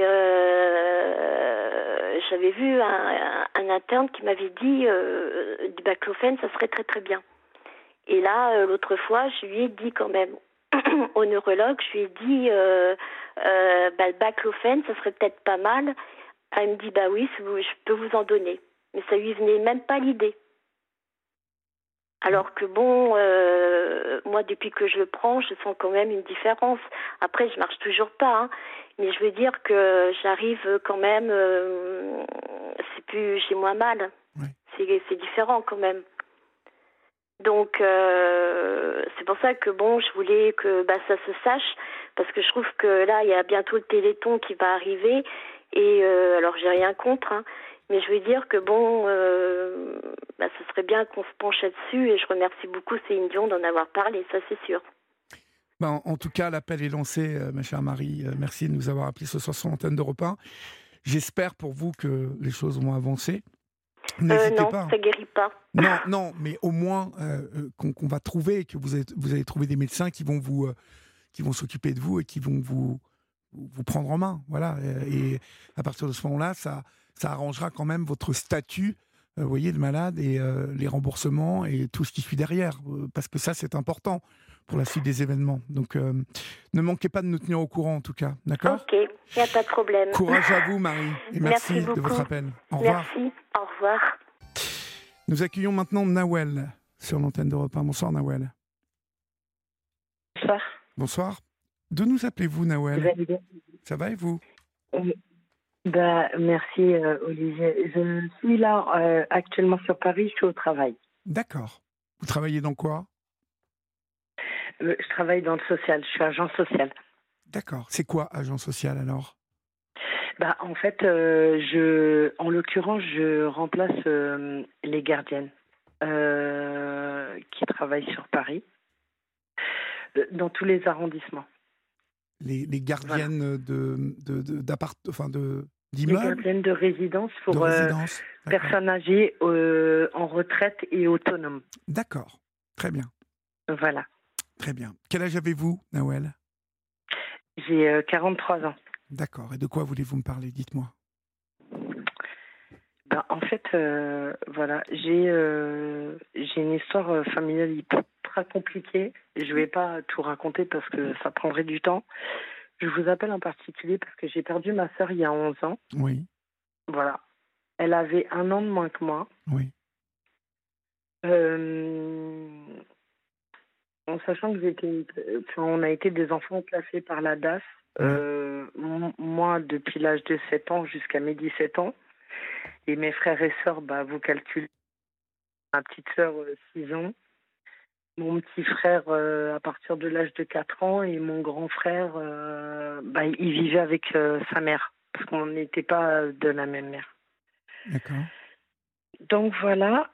Et euh, en fait, j'ai toujours tout fait euh, pour aider ma mère euh, jusqu'au point euh, qu'elle m'enlève de ma scolarité au moment où je passais mon BEP secrétariat comptabilité. C'est quelqu'un qui a jamais voulu travailler, mais je la juge pas. hein. Oui. Vraiment, je la juge pas, il n'y a pas de souci. En plus, elle a des locks comme vous, Ah donc oui. euh, D'accord. voilà, c'est une rasta, ma mère. Donc, j'ai été élevée. euh, j'ai une.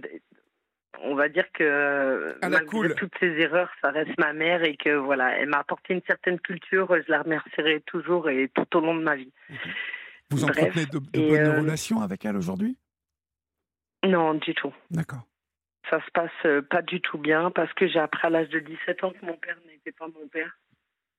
Oh là là. En volant mon dossier DAS euh, dans le foyer où j'étais. Elle vous a menti? Ouais. En fait, moi, j'ai pleuré euh, mon père, euh, que je pensais être mon père, qui est Oui. décédée la veille de. Et en fait, il y a un truc. En fait, si vous voulez, ma sœur est décédée d'une maladie orpheline qui s'appelle des lèvres dans l'os. Oui. Mon père, que je croyais mon père, est, est décédé de cette même maladie la veille de mes 7 ans. Oui. Et sauf que et mon grand frère est décédé euh, peu de temps après mon père. C'était mon grand frère. Ils sont tous, en fait, ils sont tous les trois décédés de la même maladie. D'accord. On savait moi et mon petit frère qu'on n'était pas du du même père que les trois. Enfin, les trois, mais on se considérait comme des frères et sœurs. Il n'y a pas de problème. Oui. Sauf qu'elle a dit à mon petit frère, qui a 5 ans de moins que moi, qui était son père, et que moi, jusqu'à présent, elle n'a jamais voulu me dire qui c'était. Donc voilà, déjà pour commencer. Mais en fait, ce qui me fait le plus de mal, c'est que euh, ma sœur, euh, je l'ai perdue il y a 11 ans. Oui. Respirez bien. Respirez un grand coup, Nawel. Vous allez voir, ça va, ça va se détendre un peu. Je suis désolée pour Je vous les en prie, je ou vous en prie, vous. je vous suis en prie. désolée, Mais vraiment, on a- je suis désolée. On a le droit de pleurer, Nawel, et euh, c'est naturel de pleurer. Hein et on a le droit de d'avoir de la peine, on a le droit, ça. Alors, euh, ne vous inquiétez pas, il n'y a pas à être désolé. Bref. Pardon. Et euh, j'ai perdu ma petite sœur il y a 11 ans. En fait, ce qui s'est passé, c'est que j'avais un très bon travail et j'étais avec mon fils. Euh, le père de mon fils euh, m'avait trompé. Enfin bref, euh, voilà l'histoire de ma vie. euh, il m'avait trompé, il est parti. Bon bref, on s'en fout. C'est la vie.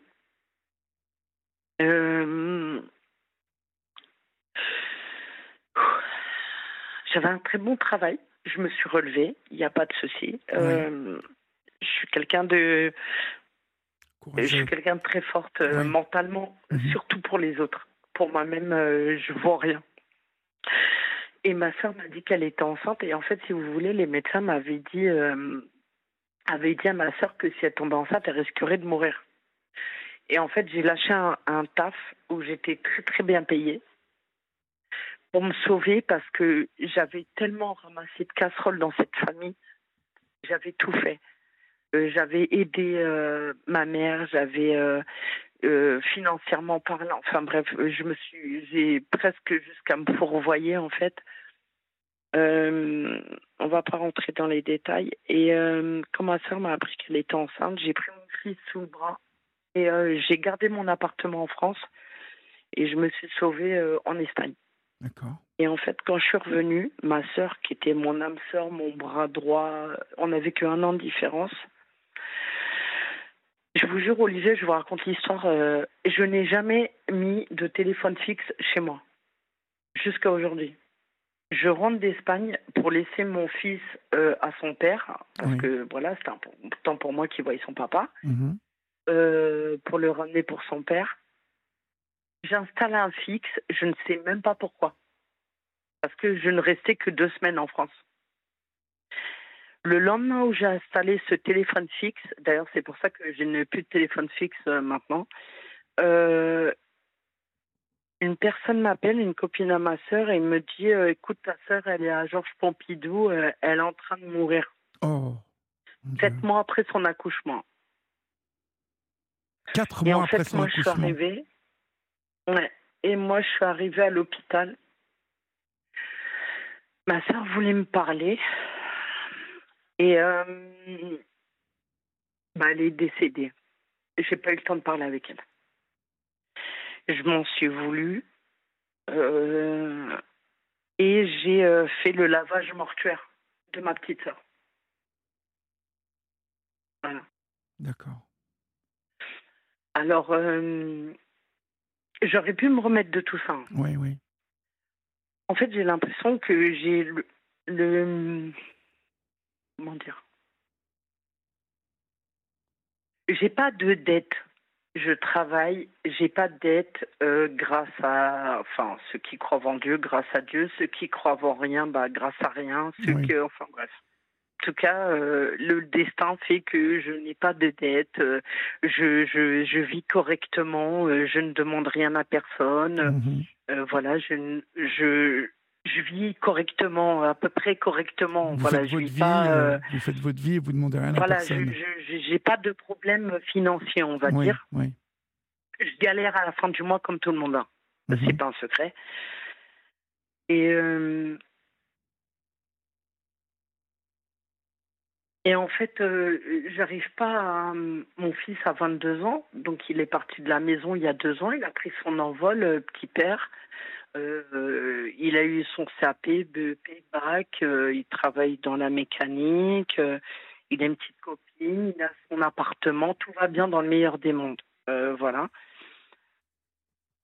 Et moi, je, je, moi qui ai toujours aidé les gens, d'ailleurs, le travail que je fais, c'est un travail où j'aide les gens tout le temps. Et je, kiffe ça. Bizarrement, j'aide les gens, mais moi-même, je je sais pas m'aider. Et pourquoi ça deuil, euh, vous avez déjà réfléchi à ça? Comment se fait-il que vous n'arrivez pas à vous aider? Parce que je, je le prône tout le temps hein, euh, sur cette antenne, de, Mhm. de penser à justement euh, ne pas s'oublier, penser à, à soi. Mhm. De toute façon, pour pouvoir faire pour les autres, voyez, de son mieux, il faut d'abord être Mhm. bien soi-même dans, dans sa peau. Euh, alors on peut faire hein, pour les autres sans s'occuper de soi, mais ça sera jamais aussi bien que quand on s'occupe aussi de soi. Ça sera mieux. Euh, comment se fait-il que vous n'arrivez pas à vous occuper de vous? Est-ce que vous avez déjà réfléchi à la question?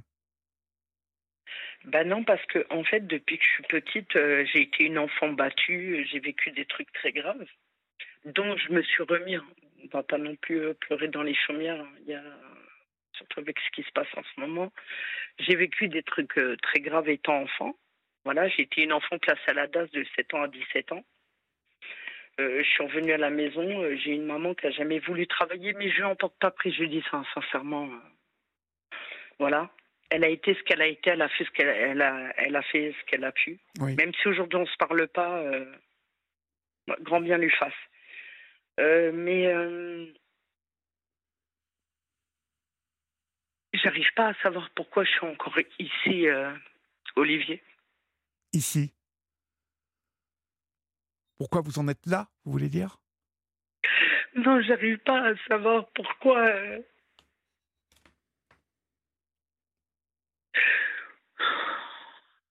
Pourquoi je vis encore. Ah bon, carrément. J'aimerais que ça s'arrête en fait. Ah oui, vous en êtes là. Mais, Mm. mais pourquoi, en fait? Vous en avez marre ou Vous êtes fatigué Vous êtes triste? J'en ai marre, je suis fatiguée. Il y a un truc qu'il faut dire, c'est que en France, de j'ai pas envie de prendre de, de cachette, de prendre du Xanax, des choses Ouais, comme ça. Ça, ça, c'est ne m'intéresse pas parce que je sais d'où les problèmes ils viennent et j'ai pas envie qu'on me lobotomise le cerveau. Voilà. Et puis, euh, ça n'arrangera Là, vous rien. me voyez en train de pleurer, mais demain matin, je vais me réveiller parce que là, je, je travaille. Donc Ouais. là, je suis en astreinte. Demain matin, je me réveille et tout ça. Les gens pour qui je travaille, ils, ils me verront pas dans Ils cet verront état-là. rien, bien sûr. Je serai bonne, je serai souriante. Vous savez, vous savez bien masquer euh, tout ça. Mais- Bien sûr, parce que voilà, parce que pour moi, c'est important de faire du bien aux gens et que je, je kiffe euh, rendre les gens heureux. Mhm. Mais euh,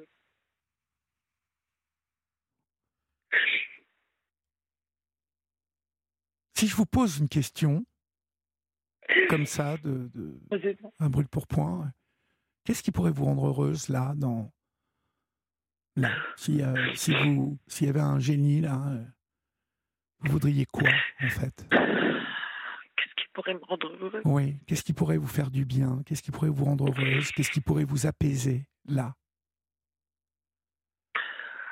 Que ma mère elle m'aime. Uhum. J'allais vous demander si c'est vous qui ne lui parliez plus ou si c'est elle qui ne vous ne parle plus. C'est elle. D'accord. Et vous ne voulez pas me, me En dire fait, si vous voulez, j'ai appris. euh, en fait, j'étais en foyer. Euh, un jour, je suis partie dans le bureau des éducateurs et j'ai volé mon dossier DAS parce que vous savez que euh, quand vous atterrissez dans un foyer, j'ai fait plusieurs foyers famille d'accueil, quand vous atterrissez dans un foyer, on remet euh, on remet une partie en fait de votre vie, mais on met pas tout aux éducateurs. On leur donne pas tout. Et en fait, moi, j'ai volé ce dossier Oui. qui m'appartenait Oui. dans le, le bureau, en fait, dans le foyer dans lequel j'étais. Je suis montée dans les toilettes. Je vais vous dire, mais non, mais c'est vraiment, c'est euh, c'est horrible. Je suis partie dans les toilettes, je me suis assise sur la cuvette des toilettes. Je, je, je faisais pas mes besoins. C'était le seul endroit où je pouvais me cacher, en fait. Oui. Et j'ai ouvert le dossier et j'ai vu euh, mademoiselle euh, Intel, euh, monsieur Intel n'est pas la génitrice de mademoiselle Intel. J'avais 17 ans. La. Après a fait que j'ai eu euh, quatre relations derrière. J'ai eu cinq relations dans ma vie, mais cinq relations qui ont duré longtemps. La première avec le père de mon fils qui a été euh, très bien, vraiment. Oui. Et les quatre autres qui ont duré entre quatre ans et demi et cinq ans, chacune, ont été. euh, Ben voilà, parce qu'en fait, quand vous êtes une femme euh, comme moi et qui n'avait pas eu de repère ni de mère ni de oui. père, Oui. vous avez beau avoir un cadre, moi, il n'y a personne qui vient squatter chez moi. Je suis quelqu'un qui a. J'ai beaucoup de connaissances, mais j'ai pas de gens qui viennent taper à ma porte, euh, squatter chez moi. Voilà, j'aime ma maison, j'aime qu'il y ait personne qui rentre à l'intérieur, en fait. Mhm. Voilà, c'est mon cocon. Vous avez raison. J'aime pas le squat. Vous avez le droit. Je suis quelqu'un qui sort pas, qui est devenu hyper, hyper casanière. Comment? Vous avez le droit euh, d'aimer être casanière, d'aimer être seul chez vous. euh, Voilà. Ouais. Et, euh, et en fait, mes rapports avec les hommes ont toujours été hyper conflictuels. D'accord. Voilà, les hommes avec qui euh, j'ai fait ma vie. Mais bref, euh, c'est. euh, Conflictuel, c'est-à-dire violent. Vous avez subi des violences hein, ou Ouais. avec les quatre autres. Comment? Les, les quatre qui ont suivi après le, le père de votre fils, Oui. ça a été des relations conflictuelles à chaque fois. Oui. D'accord. Parce que je suis quelqu'un qui a besoin de. Pas de tout gérer, hein, mais je suis quelqu'un de. Bah, en fait, euh, je materne les gens, voilà mon problème. Mhm, mhm. C'est que je suis là, je vais faire à manger, je paye mes factures toute seule, euh, je, je demande de l'aide à personne, euh, je suis toujours au taquet, en fait. Oui, vous êtes dans le contrôle permanent, sans doute. Ouais. Mhm. Et- et- Et aujourd'hui, à 43 ans, je me rends compte que j'ai été tellement dans le contrôle que je me suis oubliée. Ouais. Mais on, on va continuer à en parler parce que vous avez bien fait de m'appeler ce soir parce qu'il y a, il y a tellement de choses que vous pouvez améliorer, Nawel, et il y a tellement de choses que je sens Mm. euh, dans, en vous et qui sont euh, de l'ordre de, de, de- de trésors, en tout cas de choses très précieuses.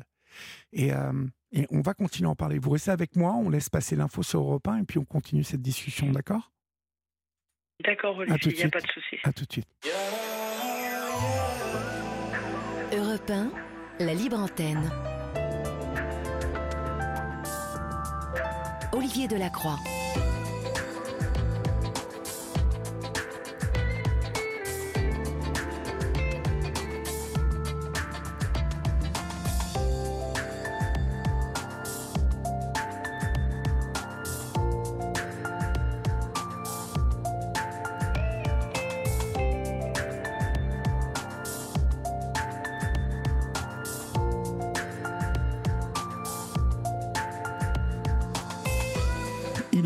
Passé de 4 minutes euh, et si vous nous rejoignez maintenant, chers amis, vous êtes euh, sur la libre antenne d'Europe 1. Soyez les bienvenus et euh, nous sommes ensemble jusqu'à 1h du matin. Donc vous pouvez composer le 01 80 20 39 21, nouveau numéro non surtaxé d'Europe 1 et nous écrire au 7 39 21 suivi du mot nuit écrit en lettres majuscules suivi d'un espace. Euh, Nawel, euh, je, je reviens donc à, à- à notre discussion. Euh, oui, à, être dans le contrôle tout le temps, à vouloir euh, sans doute que tout soit bien, tout soit carré. euh, vous, vous vous êtes oublié, mais euh, il, il n'est jamais trop tard pour ça, pour, vous voyez, redresser des choses, changer certaines choses. À 43 ans, Bah, vous, fait- êtes, vous êtes jeune, vous, vous êtes encore très jeune. Mais je sais pas m'occuper de moi en fait. J'ai pas, euh, j'ai pas de famille autour de moi.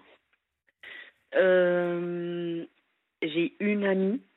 Oui, Euh, le problème c'est que, comment dire, quand au travail je contrôle, j'arrive à contrôler mes émotions, ma façon d'être avec les gens parce que j'aime, j'aime aider les gens, j'aime leur donner le sourire. C'est des, pardon, c'est des personnes âgées, autonomes. Donc euh, euh, certains, euh, le fait de ne plus avoir d'activité, voilà, ça les a rendus tristes ou ils arrivent plus, ils ont plus de repères. ceci, cela. J'ai toujours eu des bons rapports avec ma hiérarchie et voilà. Mais je sais pas m'occuper de moi parce que depuis que je suis toute petite, j'ai pas appris en fait. Mhm. J'ai toujours appris à m'occuper des autres et, euh, et je suis complètement perdue.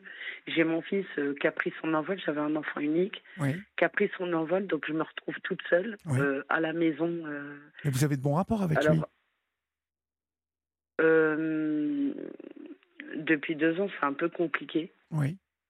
Voilà.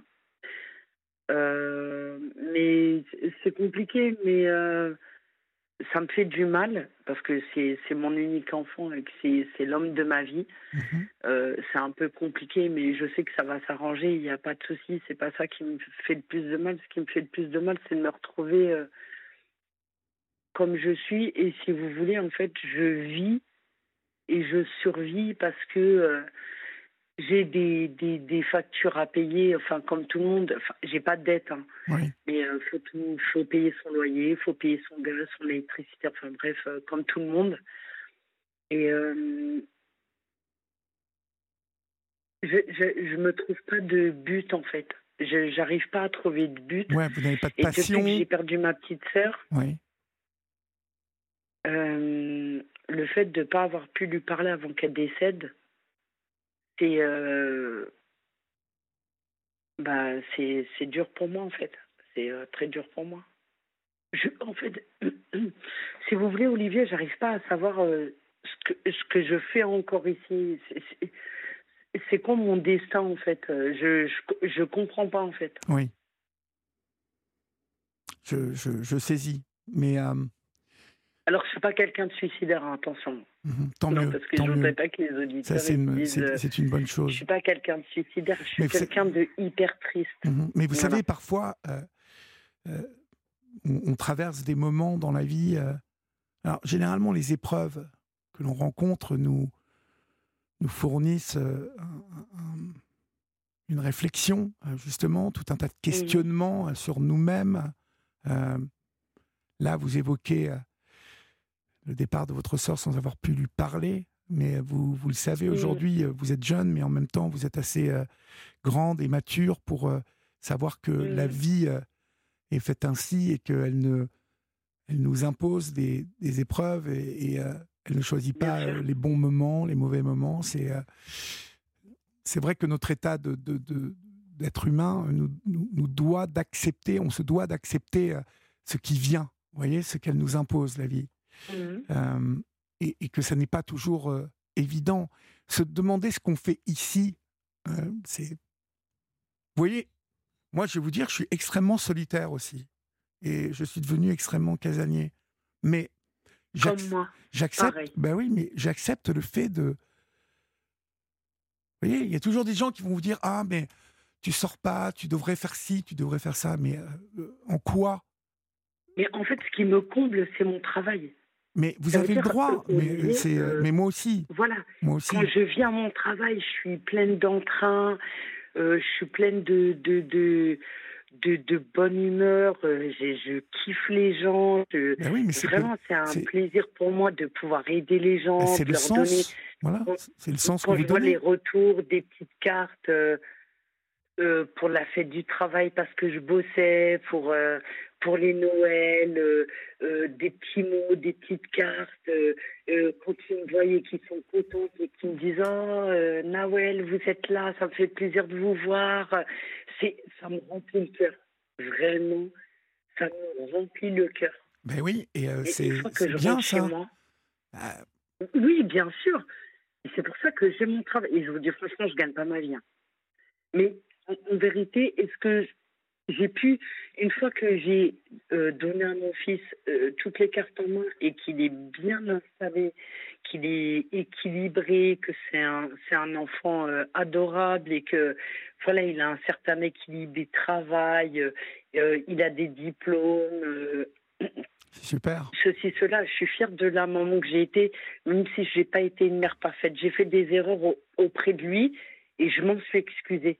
Mhm. Mais euh, personne n'est parfait, Nawel. Hein, euh, vous savez ça aussi. Bien, bien, sûr. La vie, elle a, elle a pas été, euh, elle a pas. fait autant de mal, en fait. Pardon?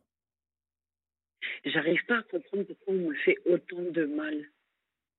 Pourquoi on vous fait autant de mal? Oui. Mais parce que je pense que vous l'avez très bien défini tout à l'heure. Pour les hommes avec qui je suis, c'est pas des hommes soir. Hein. Je vous parle de relations, les quatre relations après le père de mon fils, c'est des relations qui ont duré entre 4 ans et 5 ans. Je ne comprends pas pourquoi à chaque fois, c'est des personnes euh, qui vont pas. Euh, par exemple, on va aller au resto, euh, je prends l'initiative de payer, même si la personne est, elle a les moyens de payer, mais je mhm. vais tout de suite courir pour aller payer. Euh, je suis quelqu'un, voilà, je suis pas du tout féministe, euh, même si je respecte les féministes, mais moi je suis pas dans ce délire-là. Euh, j'estime que tout le monde est à la même enseigne. Après, chacun voit midi à sa porte. Mais voilà, je suis la personne qui va courir pour aller payer, qui, quand elle sort pour aller manger un resto avec son copain, je vais vérifier que j'ai de l'argent parce que ça me gênerait de ne pas en avoir. Euh, vous êtes tout le temps dans le contrôle. Enfin voilà, je suis ce genre de personne-là en fait. Mais oui, mais vous êtes dans le contrôle. Vous êtes encore dans le contrôle tout le temps. C'est-à-dire qu'il n'y a pas un truc qui, euh, qui glisse comme ça, qui, euh, qui se fait naturellement. il faut toujours que ça soit carré. Vous voyez?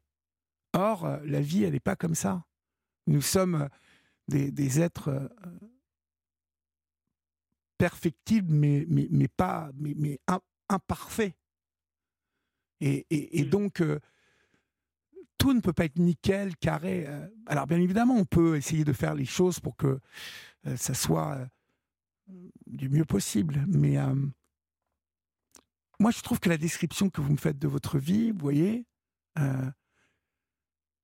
quand on a un boulot qui nous passionne, dans lequel on met du sens, de l'énergie, mmh. parce qu'attention, vous faites un boulot où vous vous occupez des autres. Donc euh, ça prend du. Et je kiffe mon travail. et, donc déjà ça, il faudrait que vous vous réalisiez, vous voyez, que vous fassiez fructifier ça dans votre tête, parce que quand quand je vous entends dire, je ne sais pas ce que je fais ici, c'est faux. Vous vous dites une une contre-vérité. Ce que vous faites ici, c'est tout ce que vous apportez dans le domaine de votre travail, de, de bon aux autres, de, de gentillesse, de douceur, de, voilà, votre boulot, c'est très important pour vous parce que je pense que ce dont vous manquez, euh, c'est d'une épaule, c'est de ce dont vous manquez sans doute, c'est d'une histoire euh, un peu calme et tranquille, vous voyez. Euh, vous, me mmh. dites que les hommes que vous avez rencontrés ont fini par être violents, mais quelque part, ces hommes-là ont sans doute senti la faille qu'il y avait en vous, ce, vous voyez, qu'ils pouvaient aller jusque-là. Oui, parce que je leur ai donné. Bah, parce que en fait, euh, je suis le genre de personne en fait qui. Euh, ma mère, il y a une phrase qu'elle m'a toujours dite, c'est euh... euh Nawel, tu donnes tout tout de suite. Mmh Et en fait, c'est vrai. Je suis quelqu'un, en fait, quand je me sens bien avec les gens, je donne tout tout de suite. tout est relatif. Hein. Mais je veux dire, je suis quelqu'un qui n'a pas de voilà, je ne sors pas le soir, je suis quelqu'un de très casanière, euh, je reste à la Mais ça, c'est pas grave, c'est pas grave. ça. Y a pas... Encore une fois, ça, je vous ai dit, c'est pas grave. C'est. Euh, Mais euh, dans mon travail, oui, effectivement, quand je vois, voilà, les personnes avec qui je travaille, je vais être souriante, je vais essayer de faire en sorte de de les de les aider, de les voilà, quand on travaille dans le social, il faut savoir ce qu'on fait. Et je suis quelqu'un d'hyper ouverte, euh, qui a un grand cœur, qui est pleine d'empathie, euh, qui est pleine de ceci, de cela. Je sais aider les autres, Mhm. mais moi, non.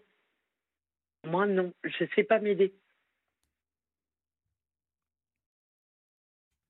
Je sais pas m'aider et aujourd'hui, je me retrouve. euh, euh, J'ai l'impression d'être enfermée dans mon propre corps, en fait. Je je sais pas. Je ça me rend triste de vivre comme ça, en fait. Ce qui, ce qu'il vous manque, euh, sans Voilà. doute, euh, Au moment où je vous parle, je suis à mon travail, je suis en astreinte. Euh, voilà, demain matin, euh, je vais me réveiller. Il va falloir que je sois euh, pleine d'entrain. Mais ça me dérange pas, hein, parce que c'est un travail qui me plaît. Donc, je, avant, je gagnais deux fois plus ma vie. Je gagne deux fois moins ma vie. Je gagne même pas le SMIC.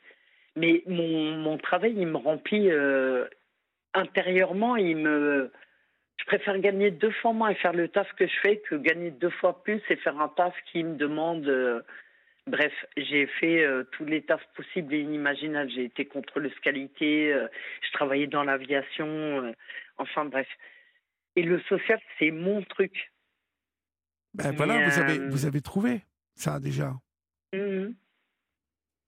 Si vous savez que votre truc, c'est ça, euh, après, après, vous savez, euh, la, la vie, euh, quand, voilà, quand on a été parent, quand les enfants ont pris leur envol, quand le, le côté être chez soi, être casanier, c'est pas quelque chose Mhm. de choquant, vous voyez À partir du moment où vous n'en souffrez pas, c'est ça qui est important. Si Mais êtes- en fait, une fois rentrée chez moi, j'ai personne à qui parler. Ça veut dire que voilà, ma sœur, euh, avec qui j'étais hyper complémentaire, on avait un an de moins, que moi- on avait un an de moins euh, l'une de l'autre. Oui. Euh, elle est plus là. Qu'est devenu votre neveu? Bah, que- il est avec son père. D'accord. Et donc vous ne le voyez pas non plus? Non, parce qu'on s'entend pas du tout. D'accord. Il y a beaucoup de conflits autour, Voilà. au- Et autour de la vous dernière quand fois même. que j'ai pris mon neveu, ça remonte à deux ans. Oui.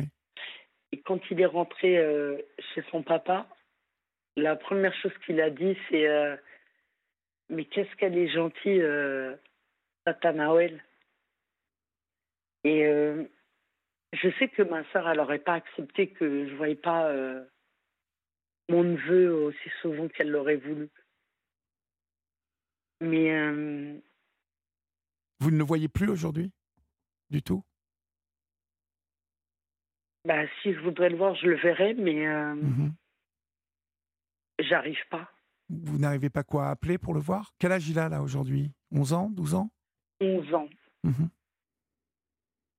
En fait, elle, est, elle a eu. euh, moi, je suis rentrée en juillet 2011 d'Espagne pour euh, le donner à- pour euh, que mon fils il aille voir son père. Juillet 2011. Ma sœur, elle a eu 30 ans en septembre 2011. Euh, elle est morte euh, le 30 novembre 2011 et on l'a enterrée le 6 novembre 2011. Oui. Voilà. Donc euh, l'année 2011, euh, un vrai cauchemar. Et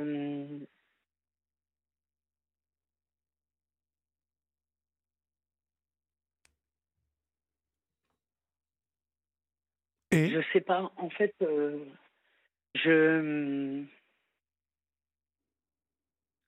je sais pas pourquoi, euh, en fait, euh, vous n'appelez pas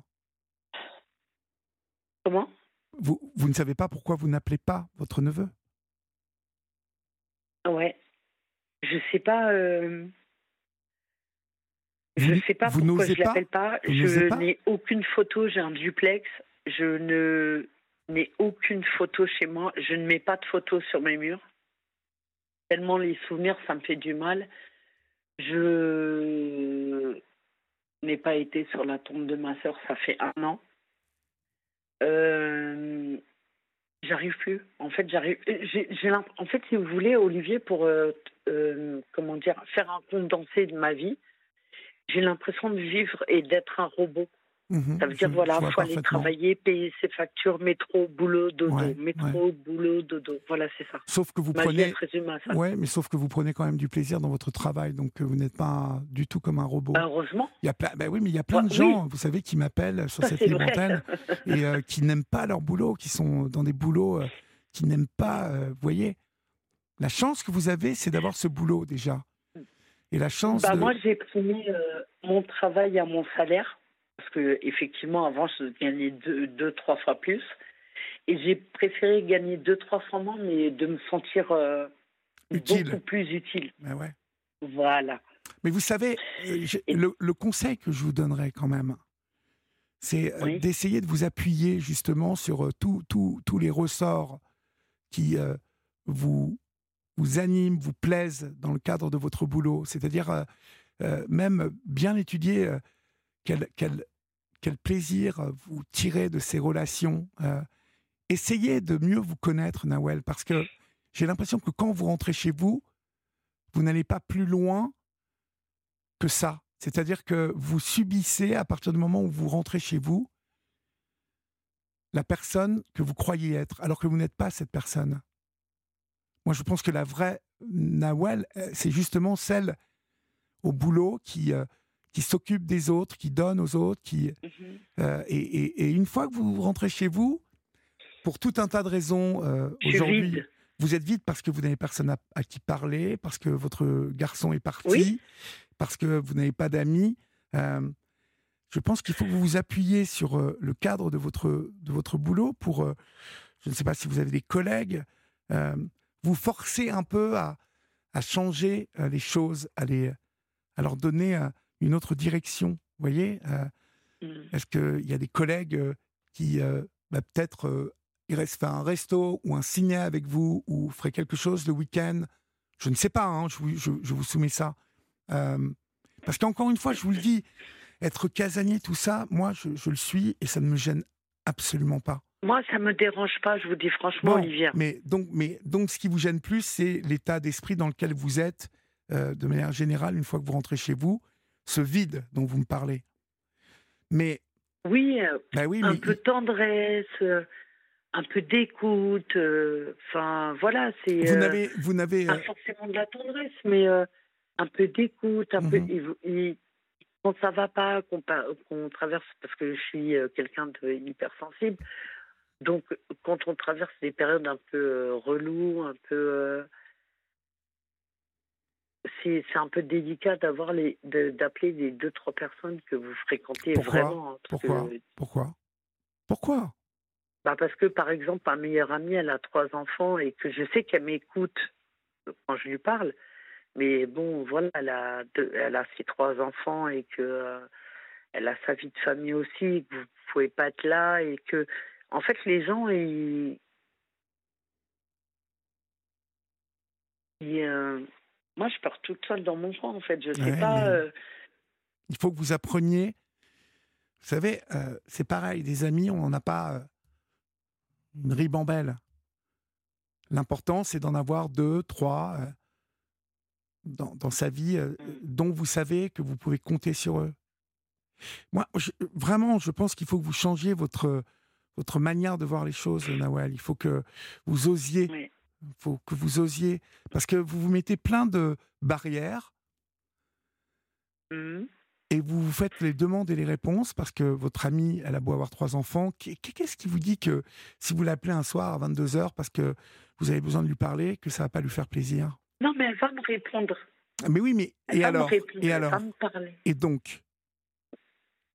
Mais en fait, ce qui, les gens, avec ce qu'on a traversé, Olivier, le Covid et ceci et cela, je vous jure, demandez à vos auditeurs, ils n'ont plus le temps de vous entendre pleurer. Ils n'ont plus le temps. Euh, ils n'ont plus le temps. Moi, j'en suis arrivée à un point où je supporte même plus. Et je vous jure, j'ai trois télés à la maison. Je peux plus allumer la télé tellement c'est horrible ce qui est en train de se passer autour de nous. Oui. Euh, voilà, et j'ai la chance, c'est que en fait, à chaque fois que je, en fait, euh, à mon travail, je suis tout le temps en déplacement comme comme là là. Jusqu'à lundi, je rentre pas chez moi. Ah, ah. Je suis dans une résidence, je rentre pas jusqu'à lundi. Et vous êtes Je suis contente? toute seule dans la chambre. Euh, je vais rentrer euh, chez moi lundi, mais chez moi, je suis très bien, toute seule. je, comprends. Mais en fait, vous savez, c'est quoi, Olivier? En fait, le, tout ça, toute l'histoire là que je suis en train de vous raconter, ça se résume à quoi? La seule chose que j'aurais voulu, c'était d'avoir une famille. Oui. Mhm. Voilà. Oui. Ça, j'ai compris. C'est la seule chose que j'aurais voulu avoir. C'est sans doute la, la blessure, la faille qui est là euh, et, qui, euh, et, qui, et qui anime tout, tout, tout, tout cette, toute cette sensation de se sentir vide. Euh, c'est le, fait de, de, de, vous sentir seul. et je, l'entends parce que la vie a, été dure avec vous. Hein. le fait que vous appreniez en plus à 17 ans que votre père n'était pas votre père, qu'on vous ait menti, vous voyez, quand les adultes choisissent à notre place euh, pour tout un tas de choses, quand nous sommes enfants, ils se plantent, ils se gourent. Il, ne faut pas mentir aux enfants. Il faut leur dire les choses. Il faut jamais penser à la place des enfants, penser qu'ils vont pas être capables d'eux. Voyez? Parce que les conséquences de tout ça, voilà, euh, les conséquences, vous m'en parlez ce soir. Et puis, je suppose que ces mensonges ont généré des colères, euh, des rancunes. Euh, elles ont tordu, quelque part, les relations. Et il y a un moment, quand on devient adulte, et vous êtes une adulte, on n'a plus cette facilité, vous voyez, la magie que, l'on met euh, un peu partout quand on est enfant ou quand on est jeune. On a beaucoup plus de mal quand on est adulte que les choses se tordent à revenir sur. On ne on peut plus mettre de magie là-dedans quand il y a un truc qui s'est tordu, malheureusement. En fait, si vous voulez, Olivier, j'aimerais bien. Euh, si, je vous, si je devais mourir demain, après-demain, dans une semaine, dans un mois, me dire que j'ai été heureuse une fois dans ma vie. En fait, la seule chose qui me rend heureuse, que je me dis j'ai été heureuse, c'est d'avoir eu mon enfant. Mais oui, mais vous. c'est la plus belle chose qui me vous avez dans ma vie. Vous avez donc été heureuse et tout à l'heure, quand vous me parliez de lui, vous étiez hyper fière et vous étiez heureuse. Vous avez déjà été heureuse, vous avez déjà eu des moments heureux. Vous m'avez parlé de plusieurs moments heureux ce soir. C'est le fond du problème, vous l'avez, euh, vous avez mis le doigt dessus ce soir, c'est que euh, vous, aimeriez, vous aimeriez avoir une famille, vous aimeriez pouvoir compter sur les vôtres. Et euh, la structure familiale, là, de ce que vous me dites ce soir, elle est complètement explosée. Avec votre mère, par exemple, les choses sont. je vais courir derrière, je vais vous dire franchement, Olivier, avec tout le respect que je vous dois, jusqu'à l'année dernière, ma mère, j'ai mendié son amour. Je vous jure, mais quand je vous dis mendier, c'est mendier. Et, j'ai mendié son amour. Ouais. Et en fait, euh, il y a quelques mois, euh, je lui ai dit clairement en fait ce que j'avais sur le cœur, sans lui manquer de respect. Mhm. Vraiment sans lui manquer de respect. Avec euh, voilà, je, lui ai clairement dit que elle m'avait fait subir ça, ça, ça, ça, ça. Je vais pas épiloguer, voilà, parce que ma mère, ça reste ma mère et que je vais pas, euh, je rabaisserai jamais ma mère. Enfin voilà, c'est ma mère, c'est elle qui m'a enfanté c'est ma mère. Ouais. Et je l'aime malgré tout, en fait. Mais euh, sincèrement, ça a été un poison dans ma vie. Mhm. J'entends. Voilà. J'entends. Et c'est ma mère. Ça, veut dire que demain, si elle m'appelle et qu'elle me dit Nawel, s'il te plaît, j'ai besoin d'aide, elle sait pertinemment que je serai toujours là pour elle et que je la mhm. laisserai jamais. Mhm. Et mais quand vous dites que vous avez, euh, vous avez quémandé son amour, en fait, euh, pourquoi elle ne vous parle plus? Pourquoi Pourquoi Parce qu'elle est comme ça? Elle m'aime pas. Elle m'aime pas. En fait, quand euh, elle a, quand j'ai su que quand j'ai volé le dossier, elle a tout fait pour pas que j'aille voir euh, le juge au, à Pontoise, parce que j'étais encore mineure. Oui. Donc je ne sais pas. Je, je l'ai supplié de me dire elle n'a jamais voulu me dire c'était qui mon père. Ouais. C'était même pas. si c'est un clochard, même si c'est le coup d'un soir, Ouais. même si. En fait, ce que les gens, ils n'arrivent pas à comprendre, c'est qu'il n'y a pas que la mère dans l'histoire. Ben, bien sûr. Un père, c'est hyper important. Va falloir que toutes les femmes, en fait, les mères de famille, elles se mettent ça dans la tête. Mhm. Moi, je me suis séparée du père de mon fils. Il m'a trompée. Alors, ok, le fait qu'il m'ait trompée, ça m'a foutu une douleur comme jamais. Ouais. Mais je vous jure que pendant quatre ans, j'ai emmené mon fils en bas de chez sa copine. Et je venais le chercher, euh, je l'emmenais le vendredi, je venais Oui. le chercher le dimanche pendant quatre ans. Sans rien demander, sans que dalle. Il va falloir que les femmes, elles arrêtent de croire que la femme est plus, imp- la mère est plus importante que le père. Le père, il est tout aussi important. Et pour toutes les femmes qui sont là en train de faire des chichis, vous êtes juste en train de détruire le, le futur de vos enfants. Le père, il est aussi important que la mère. Bien sûr. Bien sûr. Pourquoi? Parce que nous, en tant que femmes, par exemple, plus tard, on fait les mauvais choix parce qu'on n'a pas eu d'équilibre paternel. Et c'est ce qui, exactement ce qui m'arrive. Alors, si vous avez des auditrices qui m'entendent, s'il vous plaît, mesdames, avec tout le respect que je vous dois, ravalez votre fierté. Et je vous jure que le papa est aussi important que la maman, à moins que ce soit un violeur, euh, quelqu'un de vraiment ultra dégueulasse. Mais si c'est juste le fait qu'il vous ait trompé, ravalez votre fierté. Vos enfants, ils ont besoin de leur père autant que de leur mère. Mhm. Sur le dossier, c'était pas marqué, donc euh, qui était votre géniteur? Non. Ouais. Et en fait, ce qui s'est passé, c'est que moi, j'ai vu ça. Alors, je vois Mademoiselle euh, Monsieur Oui. n'est pas le géniteur. J'étais sur une cuvette de toilette. J'ai cru que j'allais mourir. Et quand j'ai demandé à voir le juge, le, le JAF des affaires familiales de Pontoise, comme j'étais mineure, ma mère a tout fait pour que je voie personne. Mhm. Et aujourd'hui, bah, je sais toujours pas qui est mon père. Mhm.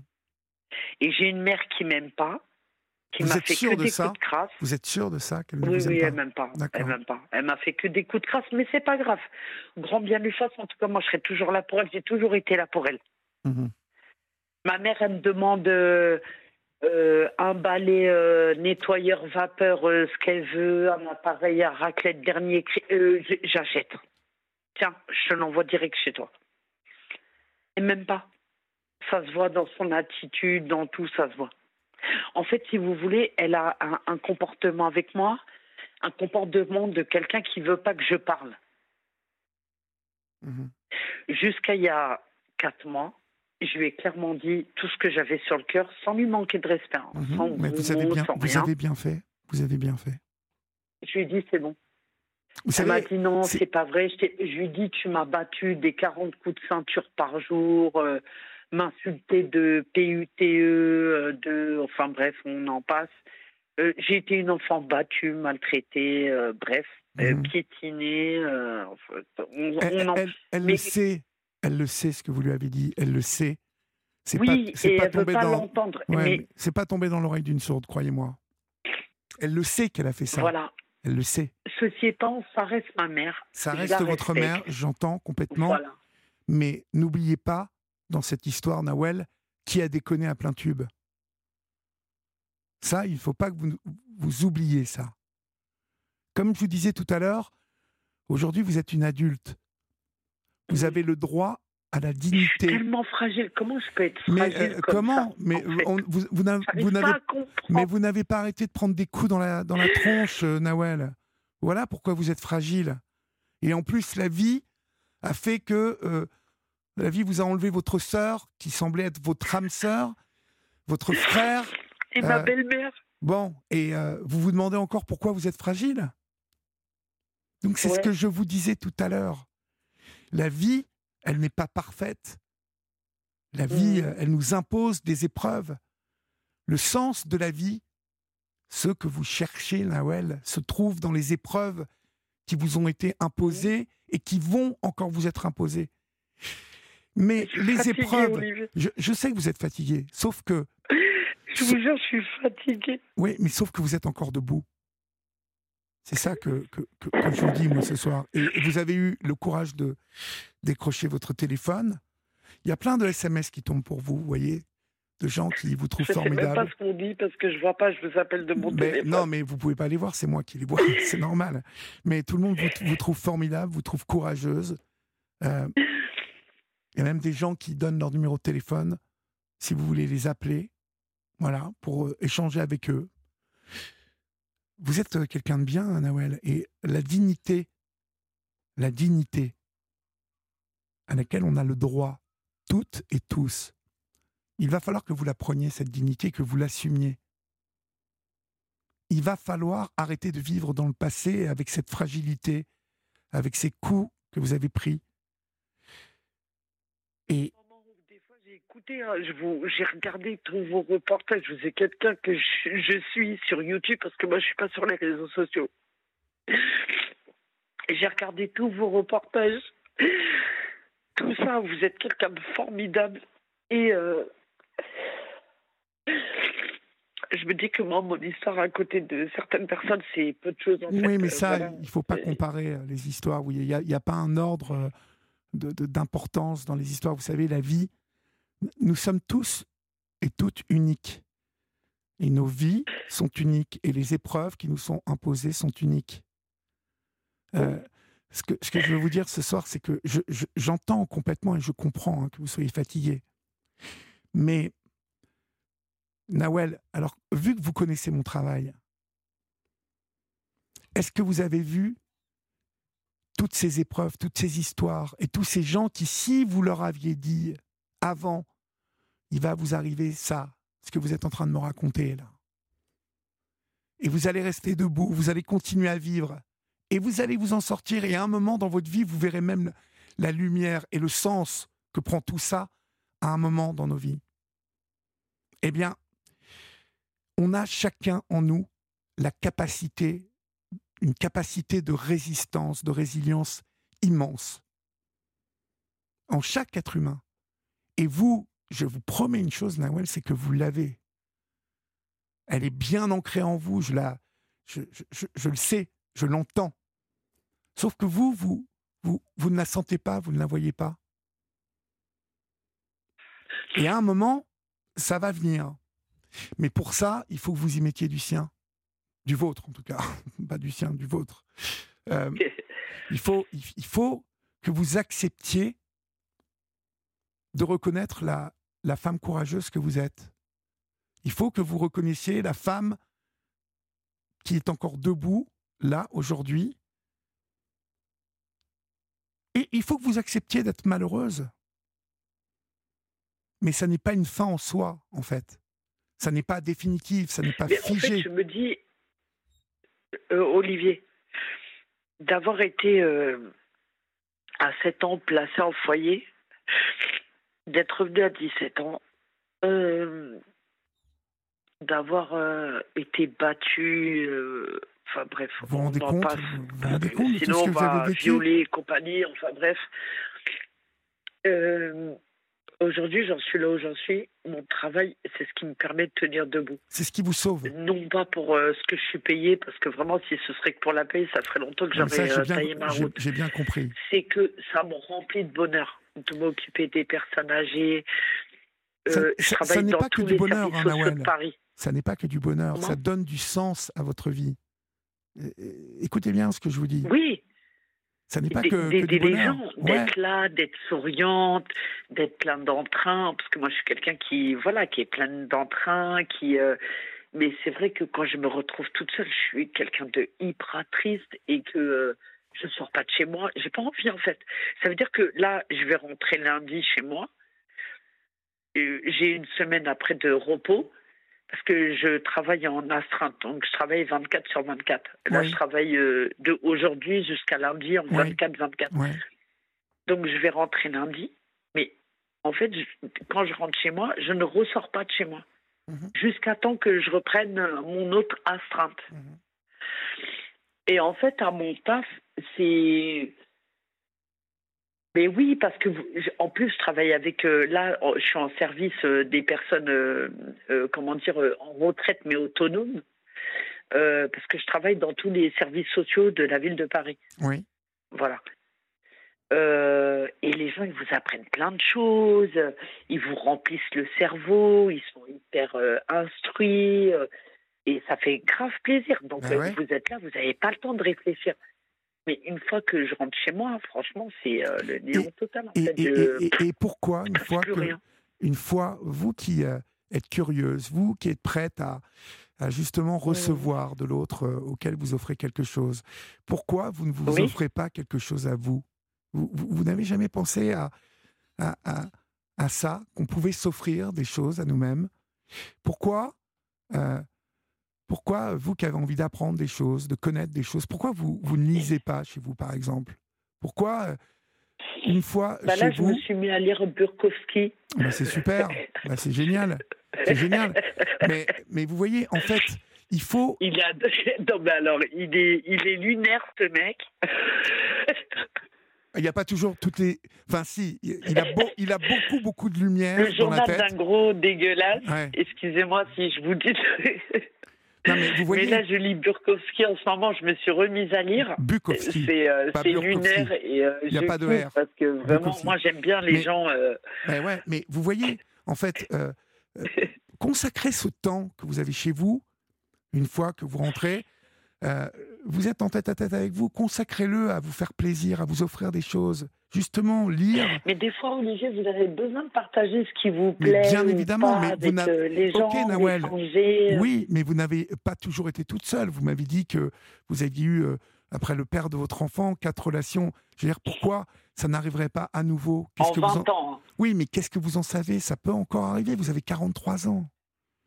Ça, ça Non, peut vous c'est tomber. ça-. Non, mais ça n'est pas une question de le rechercher, c'est ça que vous ne comprenez pas. Mm. Les choses peuvent arriver. Les choses peuvent arriver. Oui. Ne, ne- ne- ne cherchez pas à contrôler tout. Euh, Je vous entends dire, mais ça, ça n'arrivera pas. Mais bien sûr Non, que c'est si. pas du contrôle, c'est de la peur. Oui, eh ben, vous, vous verrez. Voilà, j'ai peur qu'on me fasse du mal. En fait. Ben voilà. Mais personne ne vous oblige à. Vous voyez? Encore une fois, je vous l'ai dit, vous êtes une adulte, vous êtes une grande fille. Parce que en fait, le problème, excusez-moi Olivier de vous couper la parole, mais je suis quelqu'un d'hyper indépendante. J'ai pas de dette, euh, je paye mon loyer toute seule, compris. je Et- mon et alors, toute seule. Ça vous empêche de quoi Et j'ai peur en fait que, en fait, ce qui s'est passé, c'est que les les quatre relations que j'ai eues en 20 ans, euh, bah, en fait, ils se sont euh, reposés sur euh, leurs acquis en fait. Ben oui, ah, ils se bah, sont on servis. est tombé sur une femme, elle se démerde toute seule, elle demande rien. Tiens. Donc, euh, et moi, je demande rien en fait. Mhm. Elle fait à manger, euh, euh, elle s'occupe de son, de son enfant, elle, elle tient sa maison, Elle est autonome. elle va au travail. Voilà, je suis quelqu'un qui réclame rien en fait. Mhm, Vous êtes un cadeau, hein Je suis même. pas, je suis pas exigeante comme Mhm. fille. Je suis pas naïve, attention, Mhm. mais je suis pas exigeante. Bon, mais donc ça veut dire que c'est possible, c'est arrivé, donc c'est possible. Maintenant, les choses dont vous avez envie, comme celles dont vous n'avez pas envie, aujourd'hui à 43 ans, aujourd'hui ce que je veux vous dire, c'est que euh, vous avez les moyens de décider qu'on ne décide plus pour vous.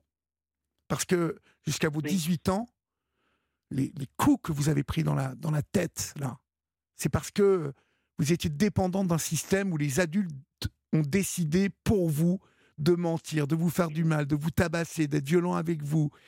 Ça, c'est fini. voyez? Depuis, en plus, vous avez rempli votre devoir de mère. Vous remplissez votre devoir euh, au boulot, qui arrive à vous passionner. Il vous manque. euh, Moi, je suis passionnée. ouais. moi, je vais vous dire ce qui vous manque. Il vous manque de vous offrir des trucs pour vous. Une fois arrivé chez vous, en ce moment, vous lisez Bukowski, qui a sûrement plein, plein de lumière par rapport. Il en a beaucoup plus dans la tête que tout un tas d'individus, même si elles ne sont pas tout le temps allumées ou qu'elles clignotent parfois. Mais euh, offrez-vous, offrez-vous, euh, euh, vous, regardez mes films. Moi, je vais vous dire, mais moi, je, regarde des séries, je, je m'emmerde jamais. Hein. Et pourtant, je passe beaucoup de temps seul, croyez-moi. Mais je suis pas en train de me dire, bah ouais, bah t'es chez toi, et alors, oh là là, ça craint.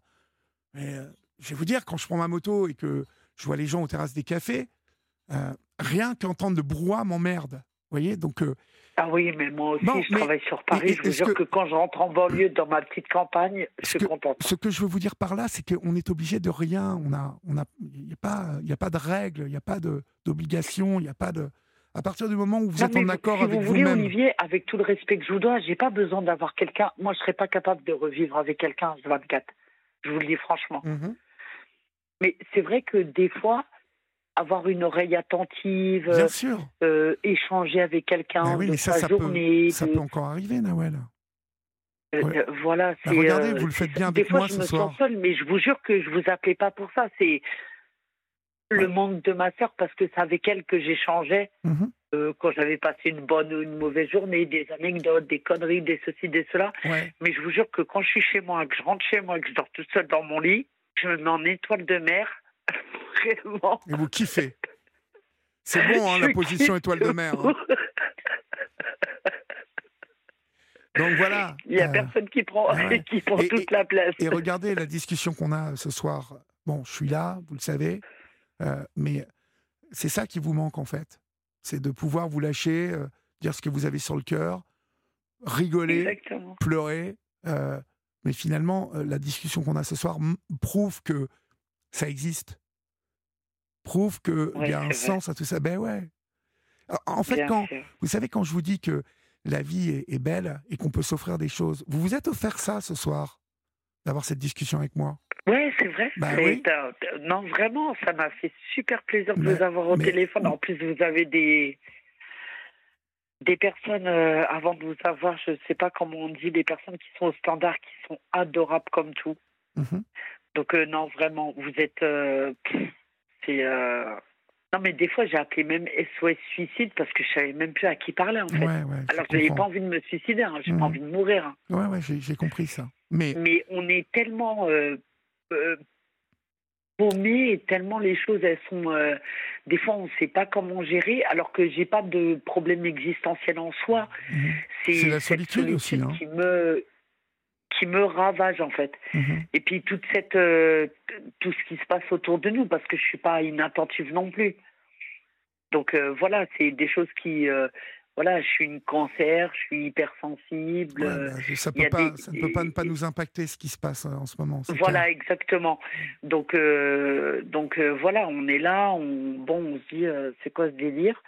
Mais, mais je suis contente de rentrer chez... Ah non, non, ça, m'évite de préparer à bouffer. Bah ouais. Même si j'aime faire à Et manger. direct, et direct, je en, fais très bien direct manger. position en étoile de mer si on a envie, hein, en fait. mais je me mets en position étoile de mer dans mon lit, je vous jure, je suis contente. Non, Ah il n'y a pas de souci. Mais vous voyez, Et en fait, euh, voilà, c'est euh, des fois, je, je, je- il y a cette tristesse qui me, qui me ravage Mhm. et c'est. euh, Mais quand elle vous prend- c'est désolant. mais quand elle vous prend cette SS, faites l'effort, Nawel, de vous rappeler euh, de, Oui. de ce dont nous avons parlé ce soir. Ouvrez un bouquin. Ouvrir un bouquin, c'est comme parler à quelqu'un. Écrire, c'est aussi comme parler à quelqu'un. Euh, Je kiffe écrire. Il y a, il y a plein de choses que vous pouvez faire et qui vont vous nourrir, qui vont vous faire du bien. Et où vous n'allez pas. Et vous savez, Olivier, j'aurais même voulu trouver un éditeur, si vous pouvez m'aider, pour Ouais. lui raconter mon histoire, parce que là, vous, vous savez, euh, un, un millième de ma vie, de ce que je vous ai raconté. Oui, mais il faut l'écrire d'abord, je ne sais pas comment m'y prendre. Il faut Alors, je suis quelqu'un qui écrit très bien français. Eh ben, il faut écrire d'abord. Vous voyez? Aujourd'hui, en plus, je vais vous dire, tout le monde peut faire un bouquin. Tout le monde. Oui. Ben ouais. Vous pouvez sortir un bouquin, même sur Internet. Vous pouvez sortir un Non, bouquin. mais juste pour moi. Mais euh, écoutez bien ce que je vous dis. Vous offrir ça, si vous aimez écrire.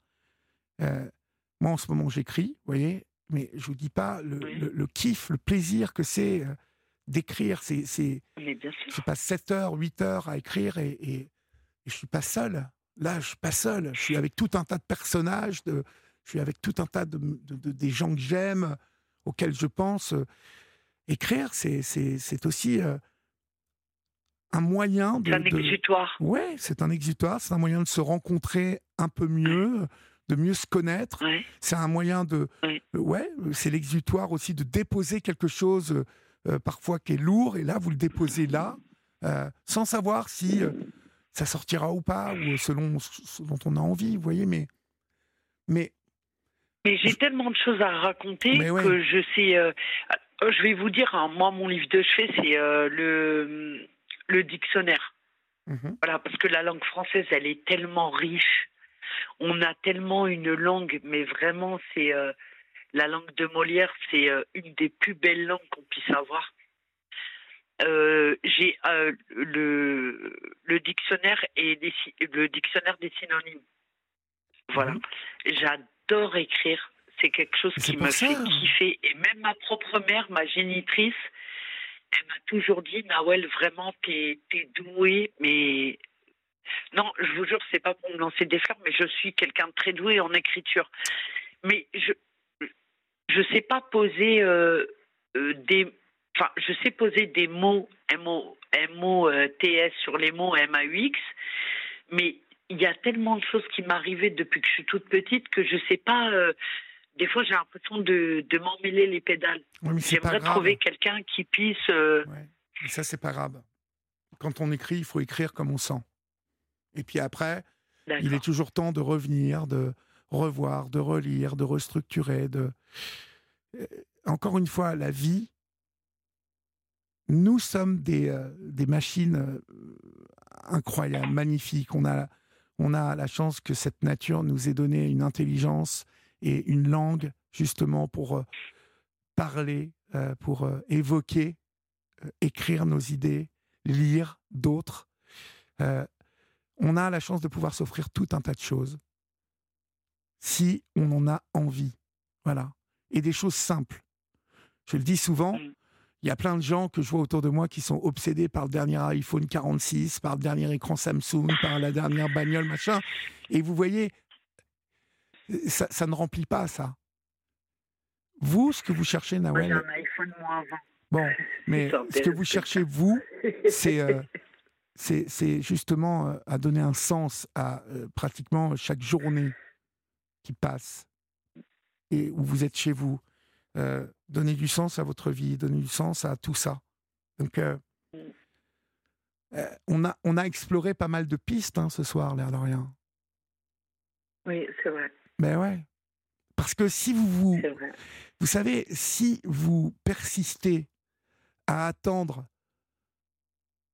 que ça tombe comme ça par magie du ciel, que celle qui vous a tapé dessus, qui vous a traité de pute, qui vous a négligé, qui vous a blessé, change, vous le savez aussi bien que moi, ça ne changera pas. Si vous, si vous voulez refaire le passé, vous, vous savez très bien que ça ne ça le fera pas non plus. Ce qui se passe là, c'est ce qui est à venir. Et c'est ce que vous, vous allez décider d'en faire. La force que vous avez, vous l'avez prouvé dans la résistance que vous avez opposée à toutes les saloperies qu'on a essayé de vous faire ou qu'on vous a fait. Donc, euh, le truc aujourd'hui qui vous manque, c'est euh, de savoir évaluer la personne que vous êtes et d'être fier de vous. Vous n'arrivez pas encore à, le faire, ça. Et c'est dur hein, comme exercice, ça. Euh, et c'est dur de, de réaliser qu'on est quelqu'un de bien. Bah oui, parce que la dernière relation que j'ai eue, qui a duré cinq ans, il m'a dit que j'étais quelqu'un de vide. Ben oui. Euh, que s'il aurait eu ma vie, ce serait mille balles dans la tête. Ouais. Que, euh, et alors, quelle importance ça a, ces mots-là, en fait Du mec qui rentrait tous les soirs et qui mettait les pieds sous la table. C'est grave, c'est grave, c'est grave. Bon, mais non, c'est pas. Non, justement, c'est pas grave, justement. Ça ne pas dire à quelqu'un ça n'a aucun intérêt. je me serais mis une balle dans la tête. C'est grave, de... c'est grave. Mais oui, mais ça n'est pas grave, non. c'est juste. Euh, ça n'a aucun intérêt. En tout cas, ça fait mal. Oui. Olivier, vous ne pouvez pas renier le fait que ça fasse du mal. Ça euh. fait du mal si vous, vous donnez de l'importance à ça. Vous voyez? Et quelqu'un que vous aimez qui vous dit ça. Oui. Ouais, mais je comprends. Mais. Euh, voilà. Je comprends aussi que vous, vous avez, euh, avec la vie que vous avez eue, et le manque de limites que vous avez eu, vous avez. C'est inéluctable, incommensurable, c'est. Vous avez sans doute attiré des gens sans limite aussi, sans frontières, sans, sans règles. Non, non, en plus, quelqu'un d'équilibré. En plus, je me serais dit, ça aurait été une racaille de banlieue, un truc comme ça. Non, mais pas, non, pas du tout. C'est quelqu'un qui a depuis 23 ans travaille dans la même société, il qui est en a colère une bonne éducation, Il est qui, en euh, colère ceci, cela, mais qui vient vous balancer ça avec le passé que vous avez eu et qui vous dit clairement euh, euh, j'aurais eu la vie que tu as eue, euh, je me serais mis une balle dans la tête, euh, t'es quelqu'un de vide. euh, et- et- ben, non, franchement, vous, c'est à un moment donné, on peut dire ouais, t'es hypersensible, mais c'est pas le fait d'être hypersensible, c'est ça vous impacte en fait. Vous êtes là et vous regardez la personne, vous vous dites non mais attendez, c'est ce délire? Mais il était en colère quand il a dit ça?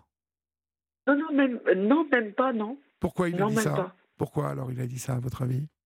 Est-ce que vous avez Parce que réfléchi? j'étais pas d'accord avec euh, avec lui sur certains propos, que je lui ai Ah fait part de de de de, de mon mécontentement et qu'il s'est permis de dire euh, il s'est permis de dire ce qu'il a dit en fait. Donc il était en colère. Ouais. C'est bien ce que je dis.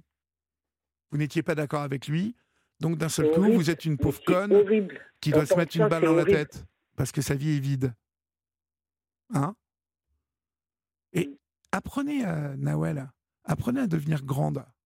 J'arrive pas à me protéger. Bah ouais. Je vous jure, Olivier, écoutez, j'arrive à protéger les gens, tout ce qui est autour de moi. On, on peut pas, on peut pas leur faire du mal parce que je suis quelqu'un de très protectrice.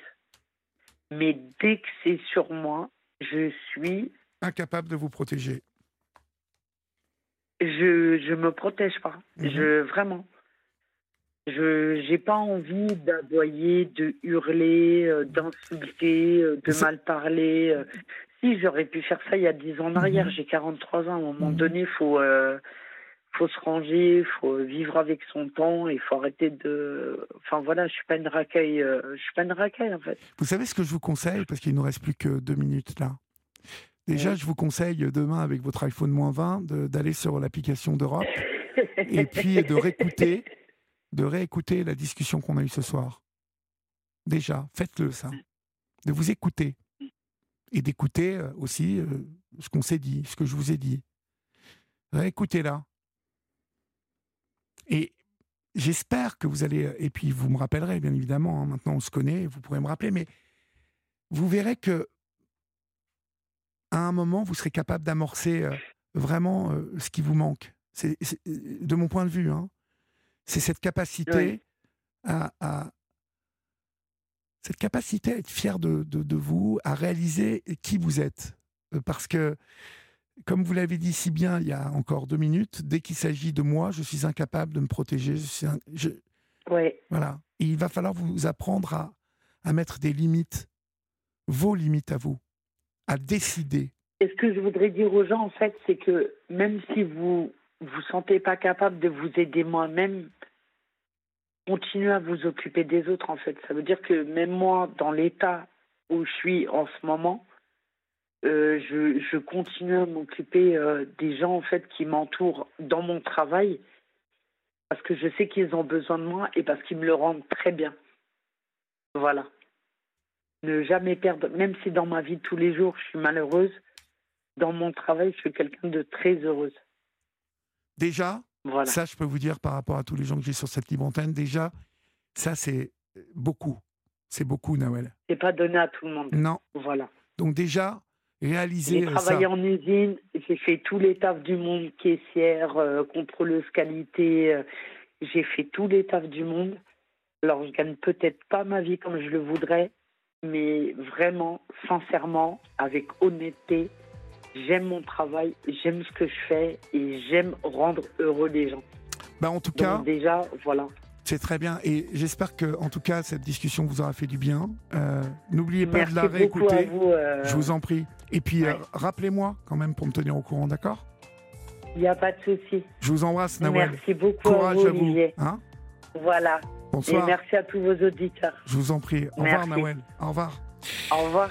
Chers amis, c'est la fin de votre libre antenne. euh, et euh, avant de nous quitter, euh, je vous donne rendez-vous avec Christophe Ondelat, qui, comme vous le savez, du lundi au dimanche, est là de 14h à 15h pour vous raconter ses histoires. Mais tout à l'heure, hein, à partir de 14h, Christophe vous racontera l'histoire du pianiste. Vous savez, ce merveilleux film, l'histoire vraie, commence demain avec l'épisode 1. De ce jeune pianiste de 18 ans qui en 1939 est pianiste à la radio polonaise et se retrouve enfermé avec sa famille dans le ghetto de Varsovie. C'est ce que demain Christophe vous racontera. Voilà, et moi je vais vous souhaiter une bonne nuit, bien évidemment, faites de beaux rêves et puis n'oubliez pas que la vie est belle. N'oubliez pas aussi que vous êtes pour nous les plus importants et qu'ici on vous aime. Je vous retrouve demain à partir de 22h15 et maintenant je vous laisse avec Marlène pour les programmes de la nuit. Salut